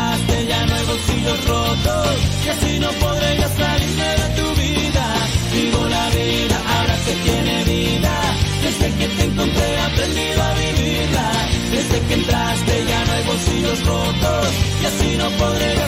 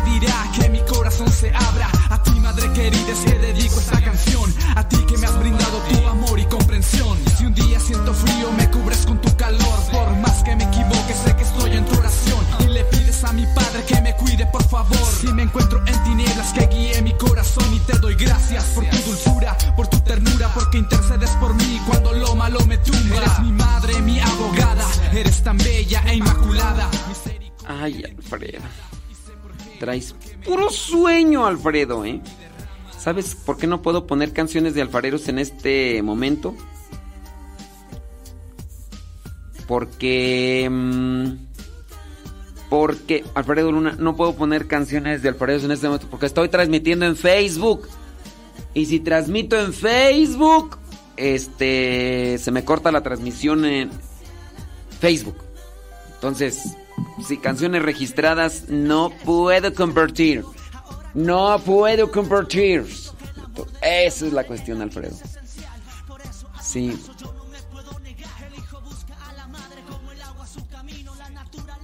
Sí, ¿Quién, quién, quién puso un comentario en el diario misionero? Ay, se fue a, a Dolores, Guanajuato en, en avión y regresó en autobús. Ay, Dios mío. sí. Que de, de la Ciudad de México me fui a Dolores, Guanajuato en, auto, en avión y me, y me regresaron en autobús, dice por ahí una persona. Che- chequen las fechas del diario misionero. Ay, mire lo que son las cosas, ¿verdad? ¿Cómo lo hicieron? Yo pienso que me tardaría más en lo que voy al aeropuerto y me espero ahí en el aeropuerto y espero el avión en lo que llego allá. Que me fui a Dolores en avión. Ay, no, Dios mío, santo, esta gente de veras. Sí, sí, sí. Dice, "Po- ¿podría decir la hora para no confundirnos a los que estamos escuchando la radio y trabajando? Cuando diga la hora de México, por favor. Ah, que yo diga la hora de Estados Unidos.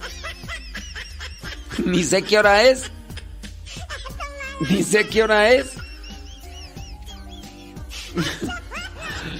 ya ves que allá en Estados Unidos que el Pacífico y que el norte y... Entonces no sé qué hora es para decir las horas. Sí, sí, sí.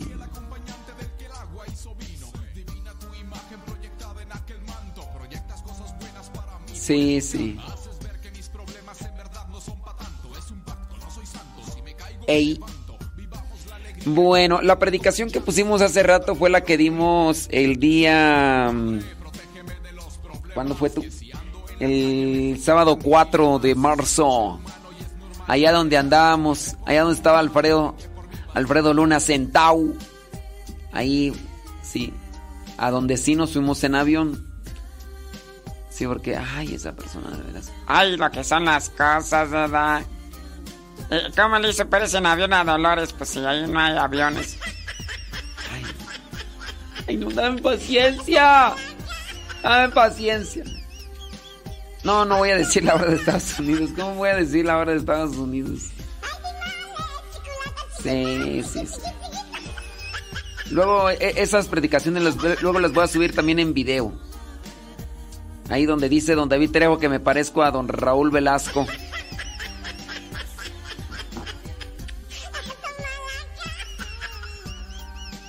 Ay, Sebastián, ni creas que voy a estar diciendo tu horario. ¿Tú crees? Ya. Ya. No voy a estar diciendo tu horario. ¿Tú crees que.? ¿Tú crees? Sí, sí. Dice Sebastiana, dice, está bien que regaña a Marta Juan Torres.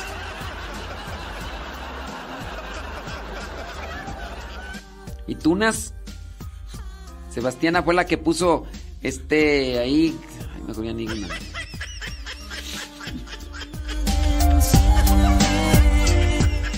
No sé qué horas serán allá en Estados Unidos.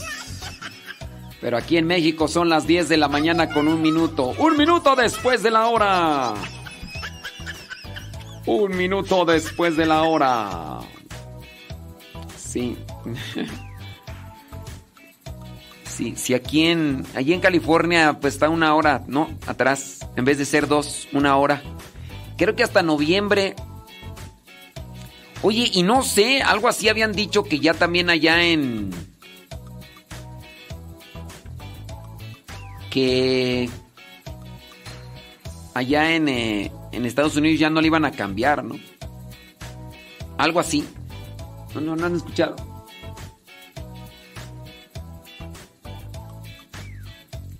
Sí, algo habían dicho. Odi Gefe me manda una, un link de, de Facebook. No, no abro. No abro así los links que me mandan y que no me dicen de qué Odi Gefe. Sí, no, no. Esa vez traen virus. Sí.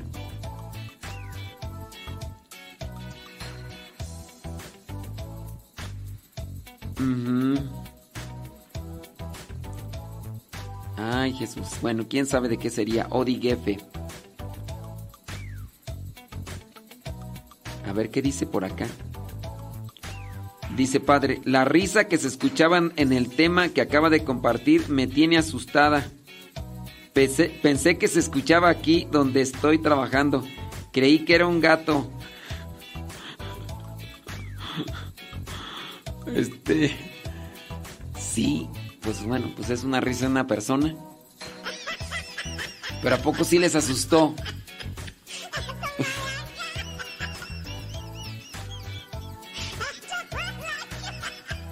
¿Sí, asustaba esa risa? Pues es de una señora, pues. Pues también a mí sí, yo cuando la escuché por la primera vez, pues sí, sí me. Porque no es muy. No es. No es. No es ordinaria. La risa. Y entonces, este. ¿Se escucha mucho esa risa? Es que yo como no la escuché me fui a echar allá.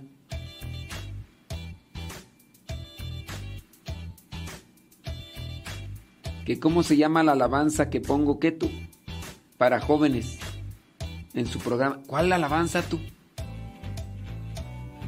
Pues no sé cuál alabanza, pues es que aquí ni... Es más, yo ni pongo canciones para jóvenes porque aquí son puros viejillos los que me están escuchando.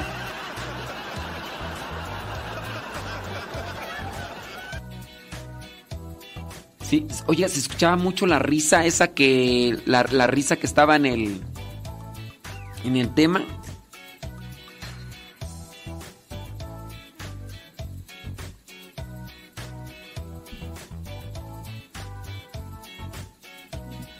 Ya, ya, ya me pusieron a pensar aquí tú. Dicen que yo no abro ni siquiera, aunque sea el link de un video que me mandan. Oye, quieren que vea un video de tres horas, como si. Si a veces no abro los audios que me mandan de un minuto, dos, eh, digo, ay, no, algo.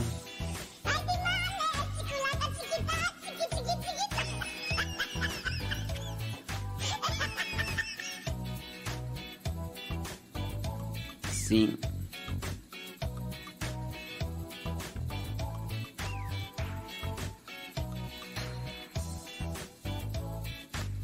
¿A poco?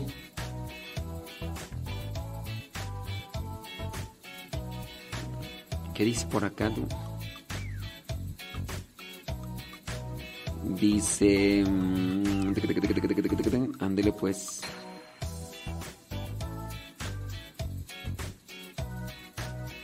Que mi cuenta oficial en Twitter.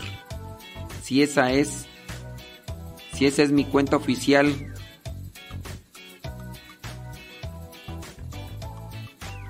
que no he abierto los enlaces de tu material no, no los he abierto. ¿Por dónde los mandaste? Ay, luego los mandaste por YouTube, ¿no? Menos. Cantas ahí o qué? Ya ni me acuerdo. Ay, no. Enlaces de YouTube, ¿no?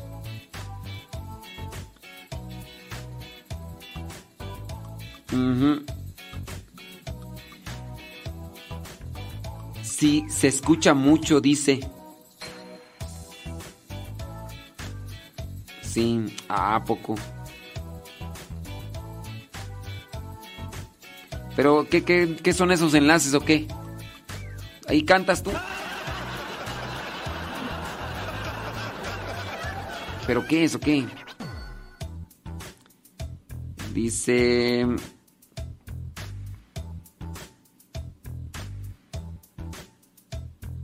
Sí, no, es que, es que la persona, la señora, la que estaba ahí riéndose, este, pues, se reía muy potente, tenía una, tenía un diafragma muy grande. Sí. Es música católica. Ay, Dios mío. Es que luego no me gusta escuchar así dar mis opiniones de la música, José Alejandro. Porque si te digo, está muy fea, van a decir, ay, ¿Por qué le dice las verdades? No le digan las verdades, hombre. entonces, pues. Sí.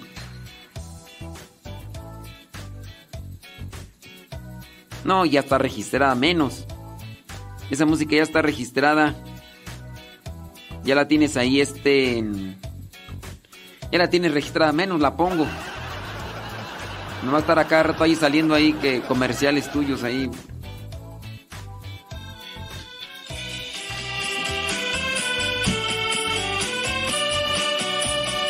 José Alejandro.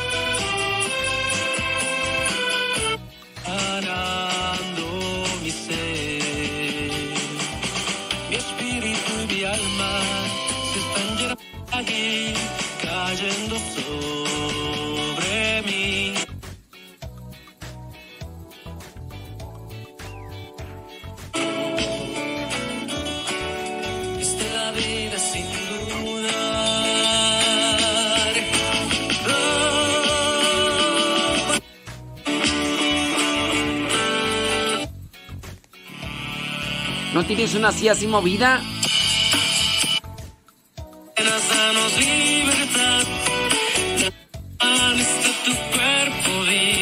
Es que son como puras de oración, ¿no?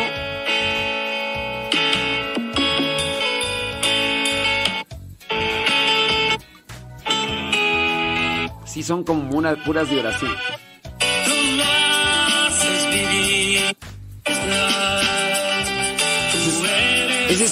José Alejandro. José Alejandro. Gracias Jesús por estar. Gracias por darme la paz. Tú Sí, pero no, no tienes unas así sabrositas, así como, no sé. Algo así, movidón así, para la despertarte, José Alejandro. Mira, por ejemplo, esta será. ¡Ay, papá de Celaya! Son las 10 de la mañana con 9 minutos.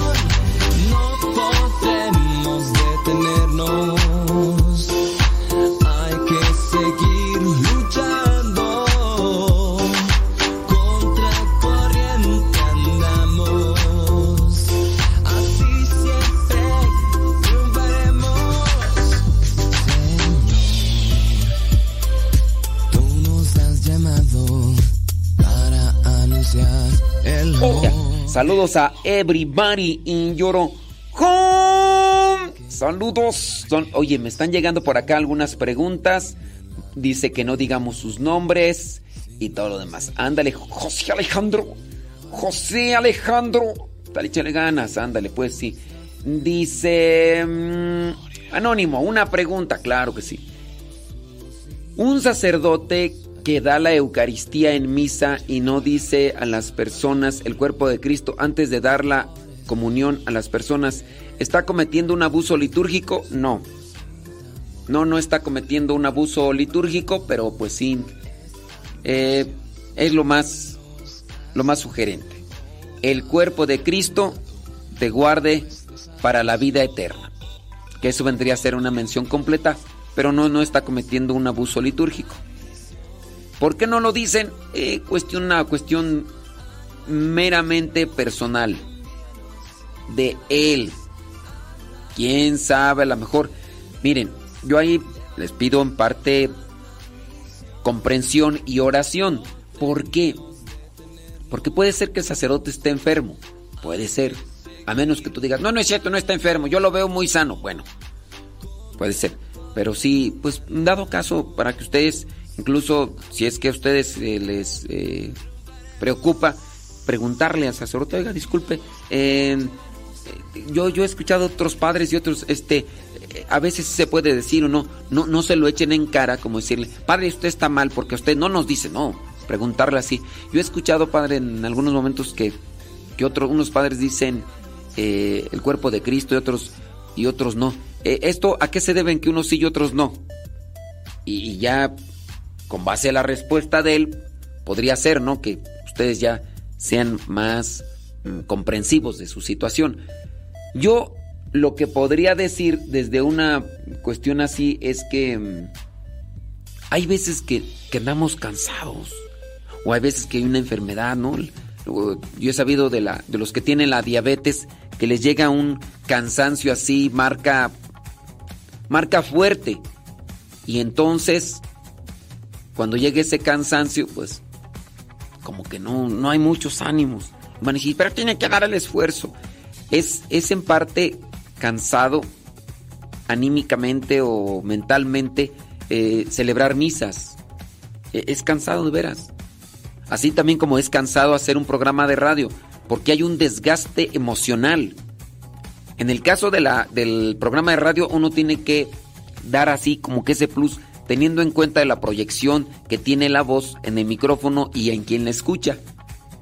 Y ustedes a veces pues, no saben cómo anda uno por dentro. O enojado quizá, o muy triste. Y, y sí, habrá momentos en los cuales no se puede. Igual también puede ser lo de la misa. Yo sé, la misa van a decir, pero la misa te va a ayudar. Pues sí, por eso un- uno a veces la hace. Y digo, a mí no me ha tocado estar dentro de una parroquia, porque en una parroquia en ocasiones sé que hasta eh, 14 misas. Sé yo, bueno, acá en México, yo no sé, en Estados Unidos, a lo mejor tiene una cuestión así más acá, pero eh, también a veces son muchas de las misas y, la enfermedad o, o el cansancio. pero sí, eh, traten ustedes de. Traten de, preguntarle ahí a esta persona y. Y ya, pues sí. Ah, ok, muy bien. Entonces traten de preguntarle al, al, que estoy acá leyendo los mensajes y las preguntas y. Ya uno borraron y pusieron ahí quién sabe qué más cosas y. Y, y ya nomás, ¿no? Usted lo ha puesto varias veces. Sí, pues, pero, o sea, me están preguntando por un canto para jóvenes, pero pues no me dicen qué dice el canto. sí, pues no. Así está medio difícil que yo pueda decirles, no, pues este ca-", como si fuera el único. Si fuera el único, pues sí, pero pues no. Si me dijeran así, la, ¿cómo se llama ese canto para jóvenes que dice así, así, así, así, así? Ah, a lo mejor me podría acordar.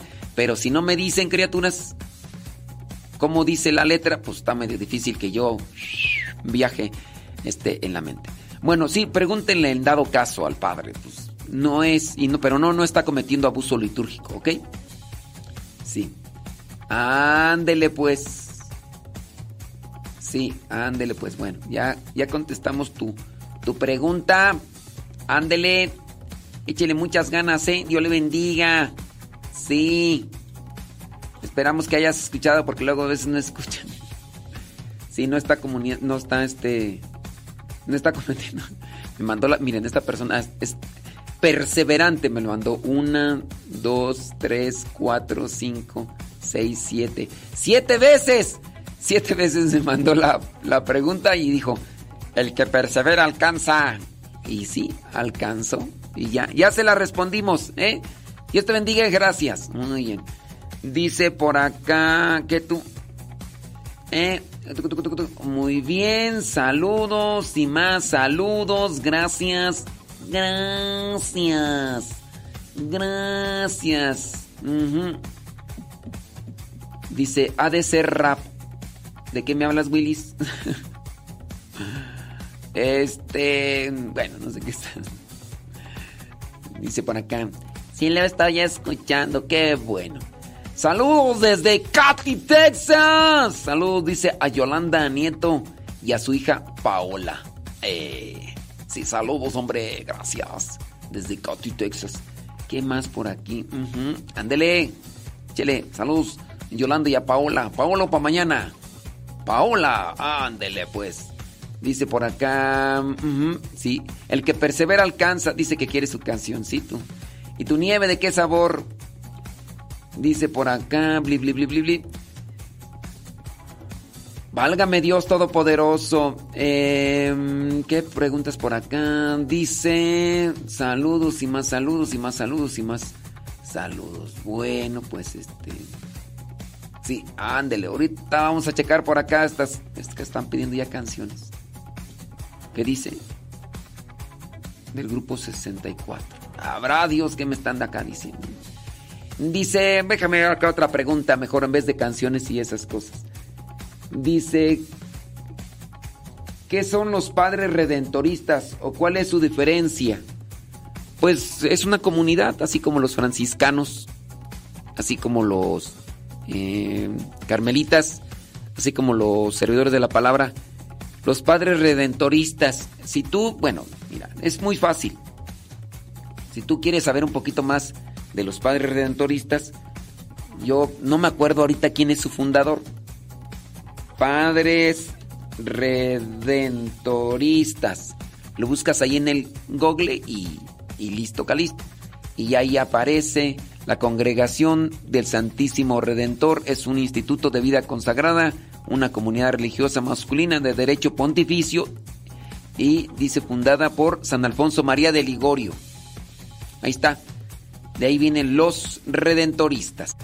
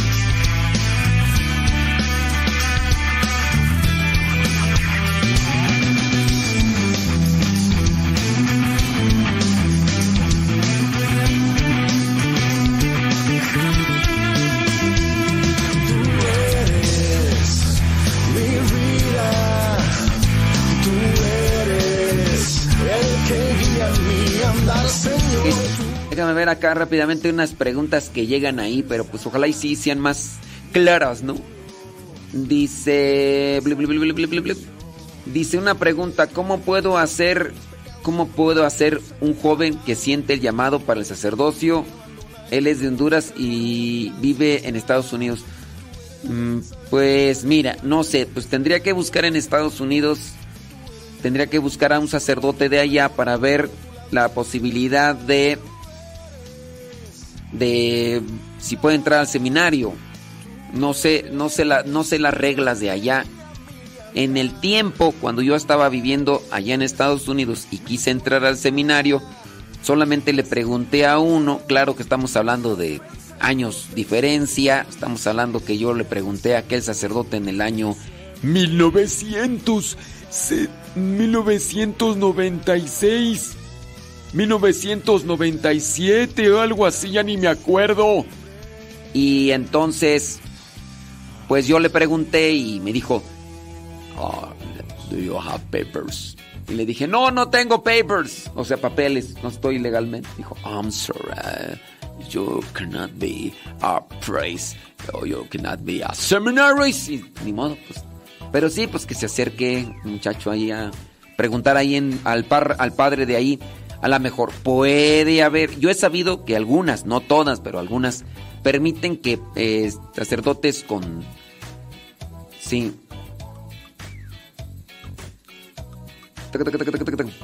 Ajá, ándele pues. Sí. Pregúntenle ahí, hombre, pregúntenle al sacerdote, pues ya, ya les pues sí, porque sí, yo la verdad no sé. Y, y allá en Estados Unidos, pues hay más gente que en México y, y le dices, pero sí que se acerque y le pregunte, oiga padre, ¿cómo le podría hacer para entrar acá al seminario y? Dice.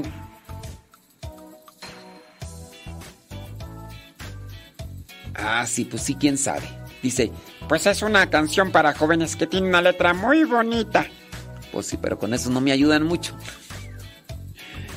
Eh, ¿Qué más por acá? Déjame ver.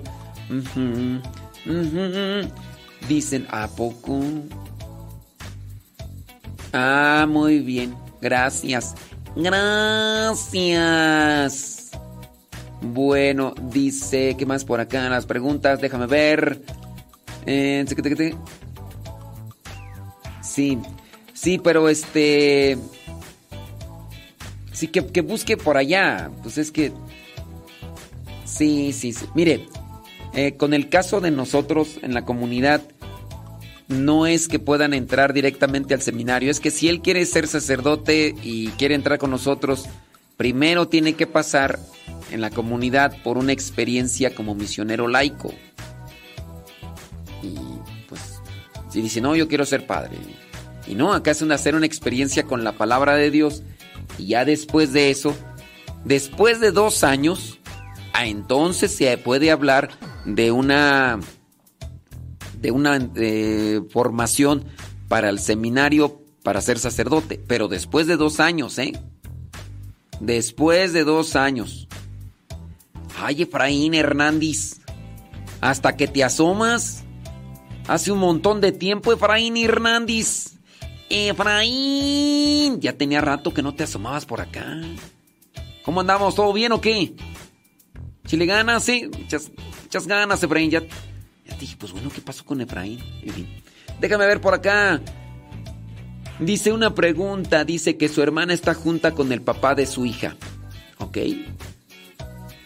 Tu hermana está junta con el papá de su hija. ¿Ok?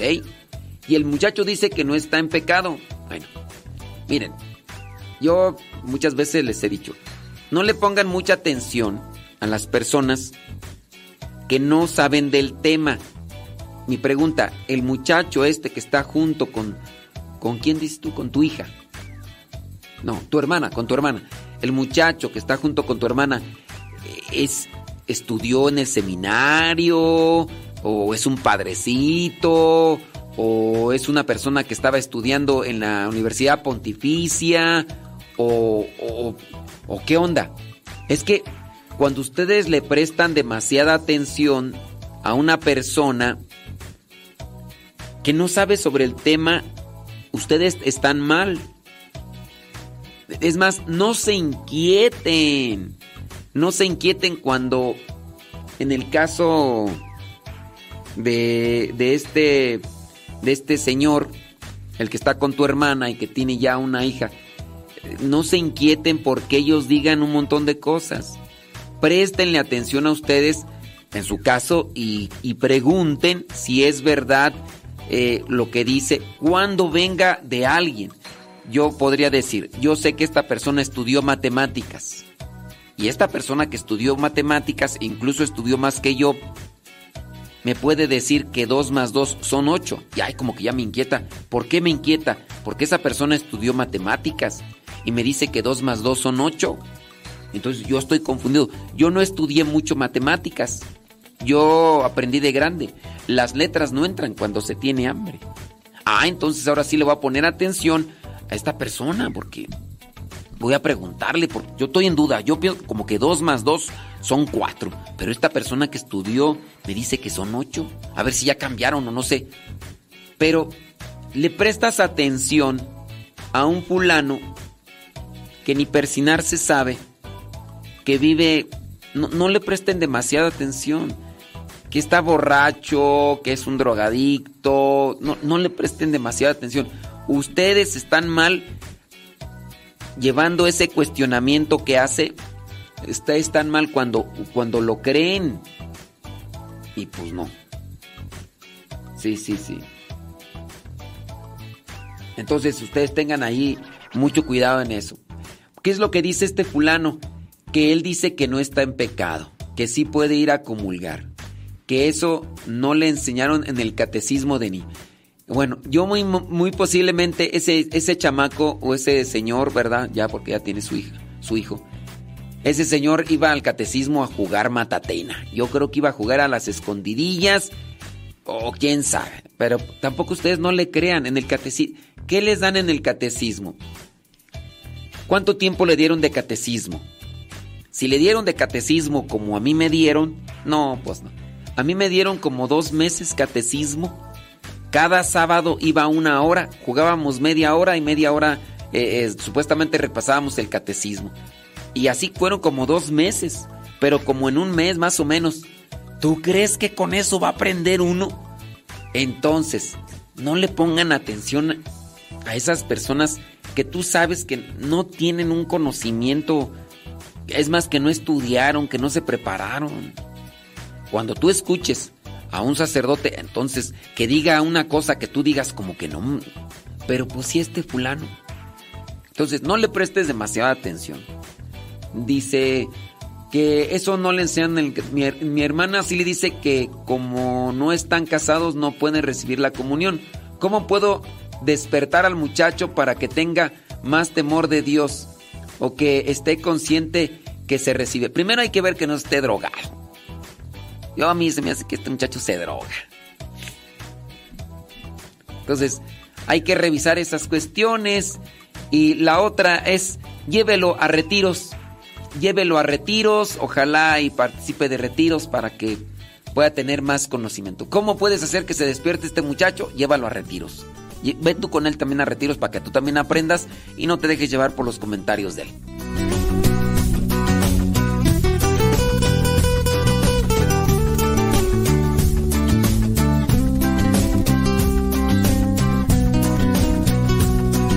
Después de conocer un poquito de tus maravillas, el viento y la noche me invitan experimentarte, sentirte y abrazarte con el silencio suave del anochecer. Siente la armonía en nosotros, el cielo y la tierra, pues todo lo hizo pensando en nosotros con todo su amor. Siente la gracia que hay en tus manos y elévalas.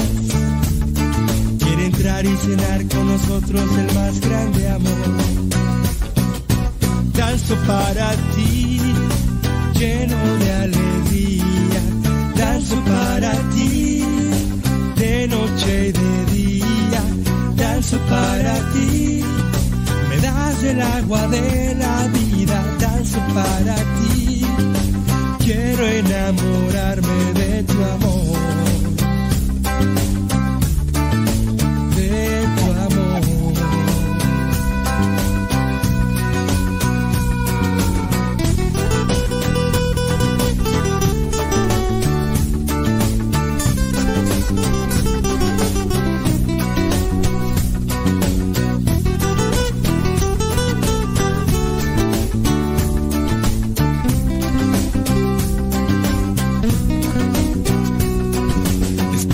Conocer un poquito de tus maravillas,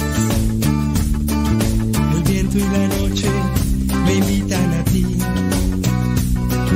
para experimentarte, sentirte y abrazarte con el silencio suave de la noche. Así merengues tengues, usted échele galleta, échele galleta. Dice, sí, miren, con relación a lo de los retiros, yo creo que ustedes y yo, muchos de ustedes de los que me están escuchando, despertamos a las cosas de Dios cuando fuimos a un retiro, a una hora santa. Esta señora dice que quiere despertar a la pareja de su hermana.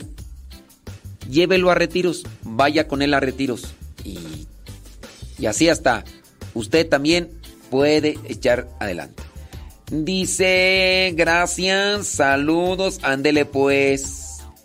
Dice, miren, ya esta persona mandó dos veces su misma pregunta, pero ya le respondimos, ¿verdad? Sí, déjame ver por acá. Ándele pues, échele con todo. Dice, pregunta. Mis hijos, uno tiene 11 años y el otro tiene 9. Ellos están en preparación para su confirmación, pero ellos tienen la inquietud de ser sacerdotes. Pero últimamente estamos viendo en el mundo de Internet que para mí ya se me hizo un problema en mi familia. Y ahora están renuentes a rezar el rosario de ir a misa. ¿Cómo encaminar a mis hijos en ese camino? Miren, cuando tiene uno la edad que usted mencionó de sus hijos, de 8, 9, 10, o, uno puede escuchar muchas cosas. Que quieren ser policía, que quiere ser... eh, que quiere ser bombero, que... ¿Quién de los de ustedes que me están escuchando, quién realmente llegó a ser lo que dijo en esa cuando tenía esa edad? Quizá a lo mejor muy poquitos, muy poquitos. Cuando nosotros estamos en esa edad, hablamos más por una emoción, hablamos más por la fantasía o la imaginación. Entonces, ustedes no se deben de emocionar tanto por lo que escuchan de sus niños. Claro, ustedes, ay, qué bueno, mis hijos quieren ser padres. Que sí, pero no se emocionen tanto. Habla uno más movido por la imaginación. Incluso, a lo mejor hasta nosotros cuando estábamos en esa edad, más que querer ser eh, así un profesionista, a lo mejor queríamos ser más bien un artista o a lo mejor eh, luchadores, no sé. Sí, aquí es una cosa porque cuando se habla de, de lo sagrado, he sabido, niñas, no, no me vas a dejar mentir, ¿verdad, Erika? Ay, Erika. Su hija hasta fotos con velo se sacó. Hasta anduvo diciendo así a los cuatro vientos que quería ser monjita. Y pues bueno, quería. Andaba de monaguilla. Se tomó fotos y demás. Pero... Pues... ¿Quién sabe cómo esté ahorita? Porque pues... Dicen allá en mi rancho salió con su domingo 7. Y de lo que tenía o de lo que quería hacer, pues ya no llegó a ser.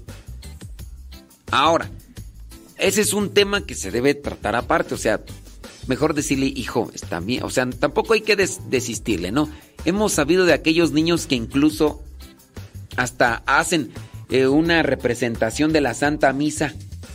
Hacen una representación de la Santa Misa y pues obviamente los papás bien contentos. Ay, mi hijo, ya va a ser padre, va a ser padre. Y hasta hace, y, se saben a veces de memoria la, de la Santa Misa hasta más que, que algunos de nosotros los padrecitos. Pero viene el tiempo y, y el niño va entrando en un cierto tipo de, de, ambiente y también de, de gustos y demás y, puede irse eh, desubicando de lo que antes se había dicho. ¿Qué es lo que vendría a ser aquí? Dice que ahora están renuentes. Ahora.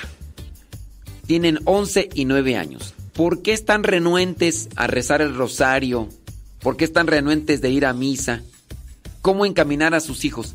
En primera, los papás ciertamente podrían equivocarse si quieren que sus hijos caminen al mismo paso en cuestiones de fe. Los papás, yo considero, se equivocan. Como yo también me podría equivocar si yo quiero que ustedes caminen al mismo ritmo en la fe como yo trato de hacerlo. No, no se podría. Tenemos ambientes y circunstancias y también vocaciones muy diferentes. Yo estoy mal cuando quiero que ustedes sepan lo que yo sé, que recen las cosas que yo rezo y hagan las cosas que yo rezo. No se va a poder. No se va a poder. Lo mismo en el caso de, de ustedes, papás, cuando quieren que, que sus hijos, pues en este caso, vayan caminando en cuestión de la fe igual que ustedes. No se va a poder. Ustedes tienen que ser más comprensivos en el caso. Vamos a, vamos a rezar el rosario con los niños. Ok. Una cosa es que lo recen las personas ya mayores.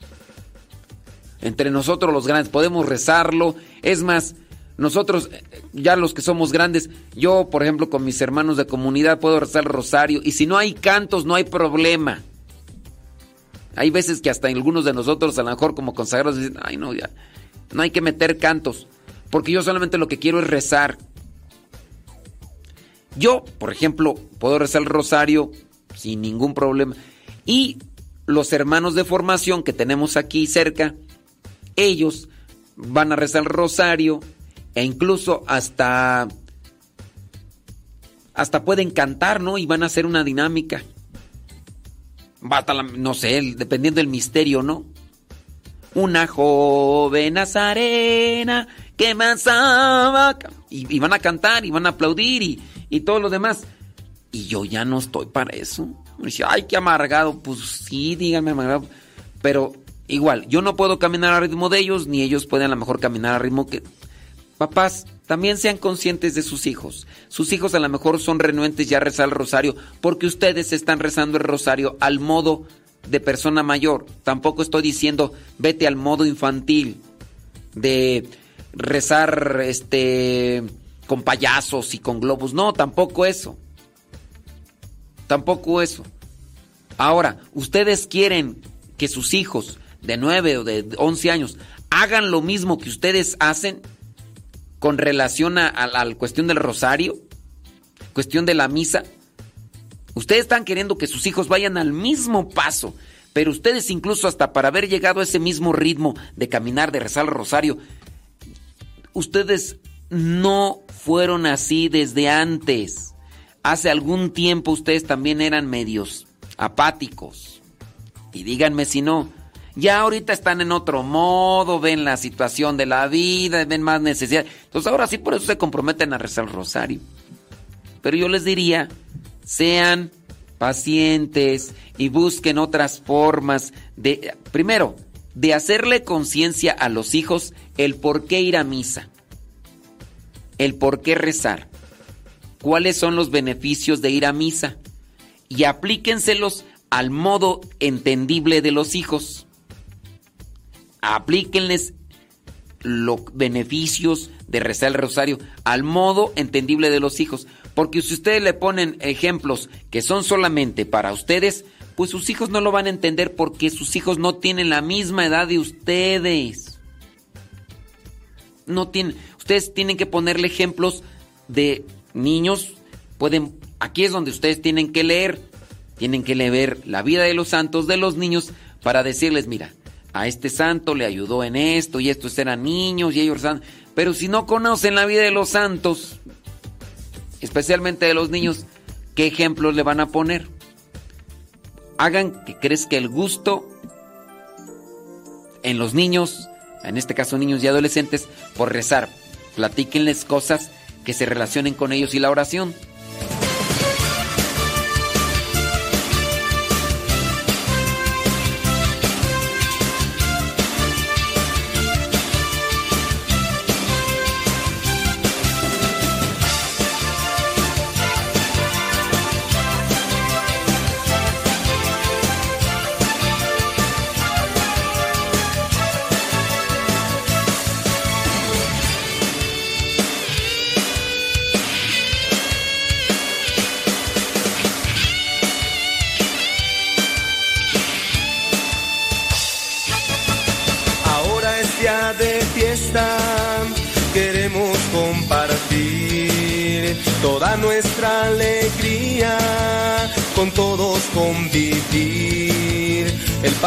Demostrado cómo se debe amar, a un hijo ha perdonado, acaba de volver. Yo doy testimonio, pues siervo suyo soy. También yo soy su hijo, así lo quiso él.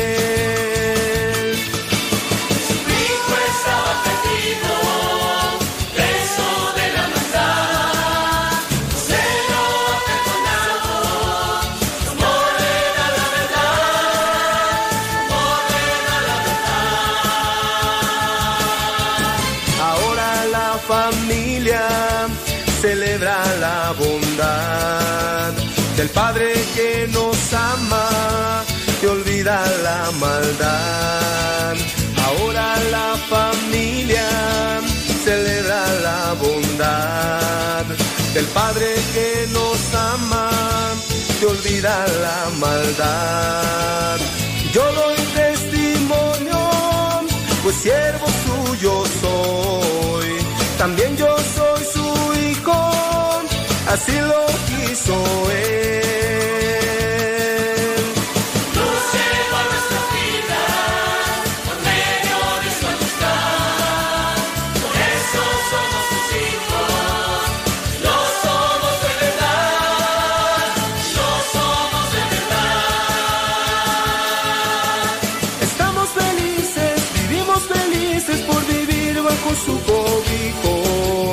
Estamos felices, vivimos felices, pues estamos en libertad. Estamos en libertad.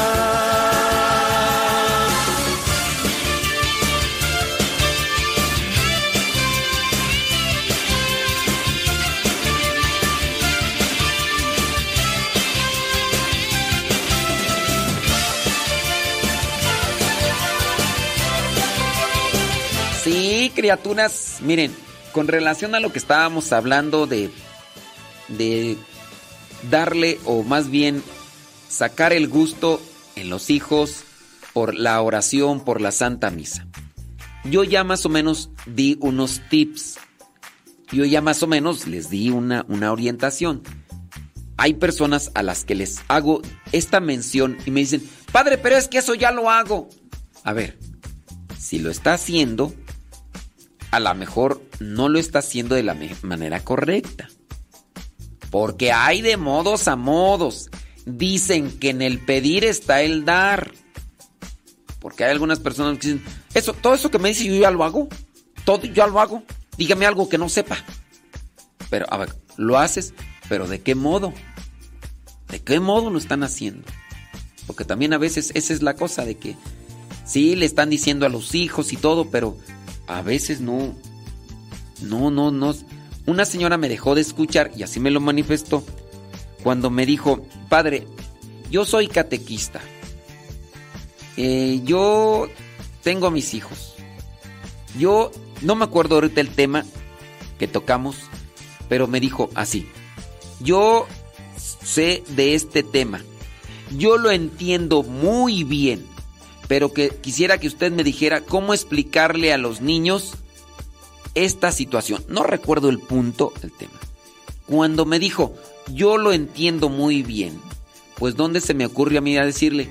Le dije, señora, lo que uno entiende muy bien lo puede explicar, incluso a un niño. Lo que no entendemos muy bien no se puede explicar a un niño. Cuando se entiende bien una cosa, es cuando se le puede explicar a un niño aquello. Si no, si no se entiende muy bien, entonces no se le va a poder explicar a un niño. A mí me pueden preguntar de ciertos temas que yo entiendo bien y se los explico al que sabe, al que no sabe. Entonces busco cosas para... Si no lo entiendo muy bien, pues sí les diría, saben que pues ahí discúlpenme, ahí no sé muy bien qué decir. Entonces, esa señora se molestó, dice, ah, me está humillando. Me llamó ignorante. Dije, bueno, todos somos ignorantes. Yo soy ignorante, no puedo, no sé manejar un tráiler. A menos de que Neri Martínez me enseñe a manejar el tráiler. O los otros troqueros que andan ahí. Yo soy ignorante. No hay, no hay por qué ofenderse cuando le digan a uno ignorante en el tema. El hecho de no conocer es tener ignorancia. Yo no sé hacer. eh, yo no sé hacer esta. ¿Cómo le llaman la comida? Yo no sé hacer este. Ay, se me olvidó el, término. Lo tengo aquí, la figura. Ah, eh, ¿Cómo le llaman tú? Pasta con, con carne. ¿Cómo le llaman este? Ay, bueno, esa comida que, que es pasta con carne, le llaman. ¿Cómo le llaman tú? Esta. Pues esa, pasta con carne, así que. Este. ¿Cómo le llaman esa comida tú? Traigo aquí el, la, figura de la carne de la comida, pero. Se le llama. Se le llama. No me acuerdo. No, no, eso no. Este. Lasaña, ándale, lasaña. Sí, ándale, pues es que se me olvida. Sí, la, la lasaña. Yo no sé hacer lasaña. Yo soy ignorante para lasaña. No me tengo por qué sentir ofendido. Nos sentimos ofendidos cuando nos llaman ignorantes porque nuestra soberbia es más grande. Si yo soy más soberbio que ignorante, entonces me voy a ofender hasta de lo que no. Puede ser que no sea ignorante en muchas cosas, pero como soy más soberbio, no me, no me va a gustar a mí ni me va a agradar que me digan ignorante porque no sé hacer la lasaña. No me llames ignorante, me ofendes. Pues si eres ignorante, yo no sé hacer cinturones de cuero. Ahí está Israel Goss que sabe hacer. Yo no sé hacer, yo soy ignorante en eso. ¿Eres un ignorante? Sí, para muchas cosas soy un ignorante y bien ignorante. Y esa señora me dijo, ya no lo voy a volver a escuchar nunca. Dije, pues, ni modo, dijo Lupe. Que no. Pero bueno, entonces, ojalá con relación a este tema de los muchachitos, de los niños, ustedes vean eso. No, no, no busquen forzar a sus hijos caminar al mismo ritmo de la fe que ustedes. Porque hasta a ustedes mismos les cuesta y ustedes mismos tuvieron que pasar por mucho para llegar a esos niveles. Así como yo tampoco no busco hacer que ustedes caminen a mi ritmo. Porque también una es el conocimiento y otra la experiencia y otra la vocación. Yo por eso veo que no es correcto a veces enojarse, como a veces he sabido que el sacerdote fulano se enojó con los feligreses porque no sabían rezar. Ignorantes, ¿no? Y les llamaba burros y quién sabe qué. Son, pero despectivamente. Una cosa es que se pueden hacer cosas como cierto tipo de broma, pero en esa forma de decir, esos son unos burros. No, y otro que por ahí decía, es que ustedes son unos animales. No saben. Pues, no saben. Pues no, no saben. Pues hay que enseñarles. Y ya, que no aprendan, pues también hay que ser pacientes. Hay gente que aprende bien, hay gente que aprende la primera, hay gente que no. Hay, habemos algunos que necesitamos, así que nos expliquen con peras y manzanas. Tener un montón de ejemplos. ¿Ok? Ándele pues. Entonces camine con ellos, dice, con su pan. Con su papá no se cuenta. Ave María Purísima, ahí está el problema. Mire, cuando usted quiera hacer que sus hijos caminen en la fe, si no si no están ahí, si no está el esposo. Más les va a costar, más les va a costar. Dice, con su papá no se cuenta, pues él también no pone interés y no, pon, y no apoya en la manera de ser oración con ellos por la noche. ¡Oriénteme, padre! Bueno, pues ahí está la orientación. Entonces, no, primero, no se enojen ni se desesperen con sus hijos porque pues no van caminando a la misma cuestión de fe. Y pues también si no tienen ahí el apoyo de sus de sus pues sí. Ándele pues. Saludo, dice. Otra pregunta. Mi esposo perdió a su mamá ¿eh? el año pasado. Él no lloró el día de su funeral.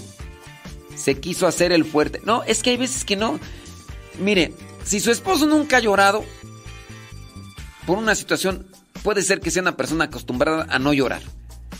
Tampoco hay que decir se quiso hacer el fuerte. Si es una persona sensible y también hay que... Bueno, yo nomás se lo digo eso. Dice, pero ahora cada vez, cada vez que toma cerveza se pone a llorar y dice que todos los días le llora. ¿Será en silencio?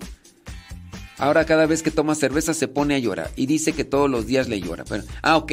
Solamente cuando llora, solamente cuando toma se pone a llorar. Mm. Casi no lo veo llorar yo. ¿Cómo le puedo ayudar, ayudar en esto con su duelo? Mire, borracho no se le puede ayudar a una persona. No, es muy soberbio. No, ya desde ahí. ¿Cómo ayudar a una persona soberbia?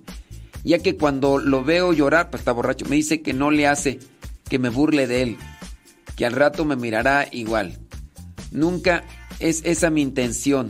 No, mire, si él es muy soberbio, está medio difícil. ¿Cómo le puedo ayudar en su duelo? Yo le puedo decir, llévelo y acompáñelo a los retiros. Yo ese rato le decía ahí a alguien, no, vayan con él a retiros. Vayan con él a retiros.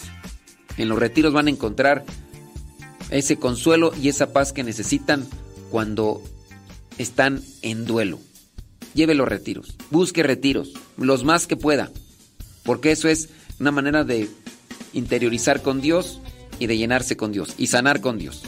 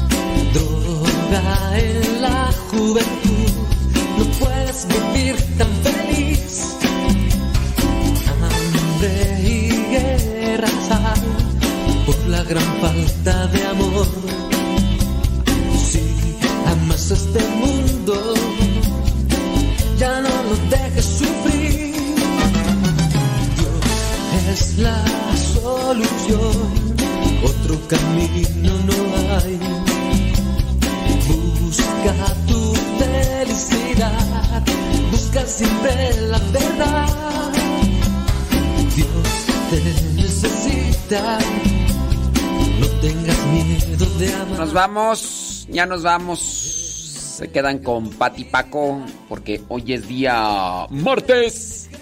Y al ratito regresamos. Muchas gracias por estarnos ahí acompañando. Ya son las 11 de la mañana en punto acá en el centro de México.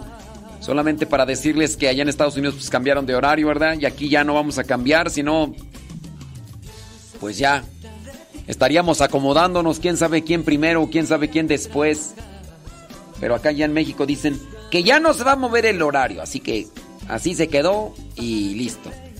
Ándele pues, saludos Nancy López, espero que haya escuchado usted el mensaje que está por ahí y todos los demás. Gracias. Ándele Iván, con todo gusto Iván, ahí está el mensaje. Sí.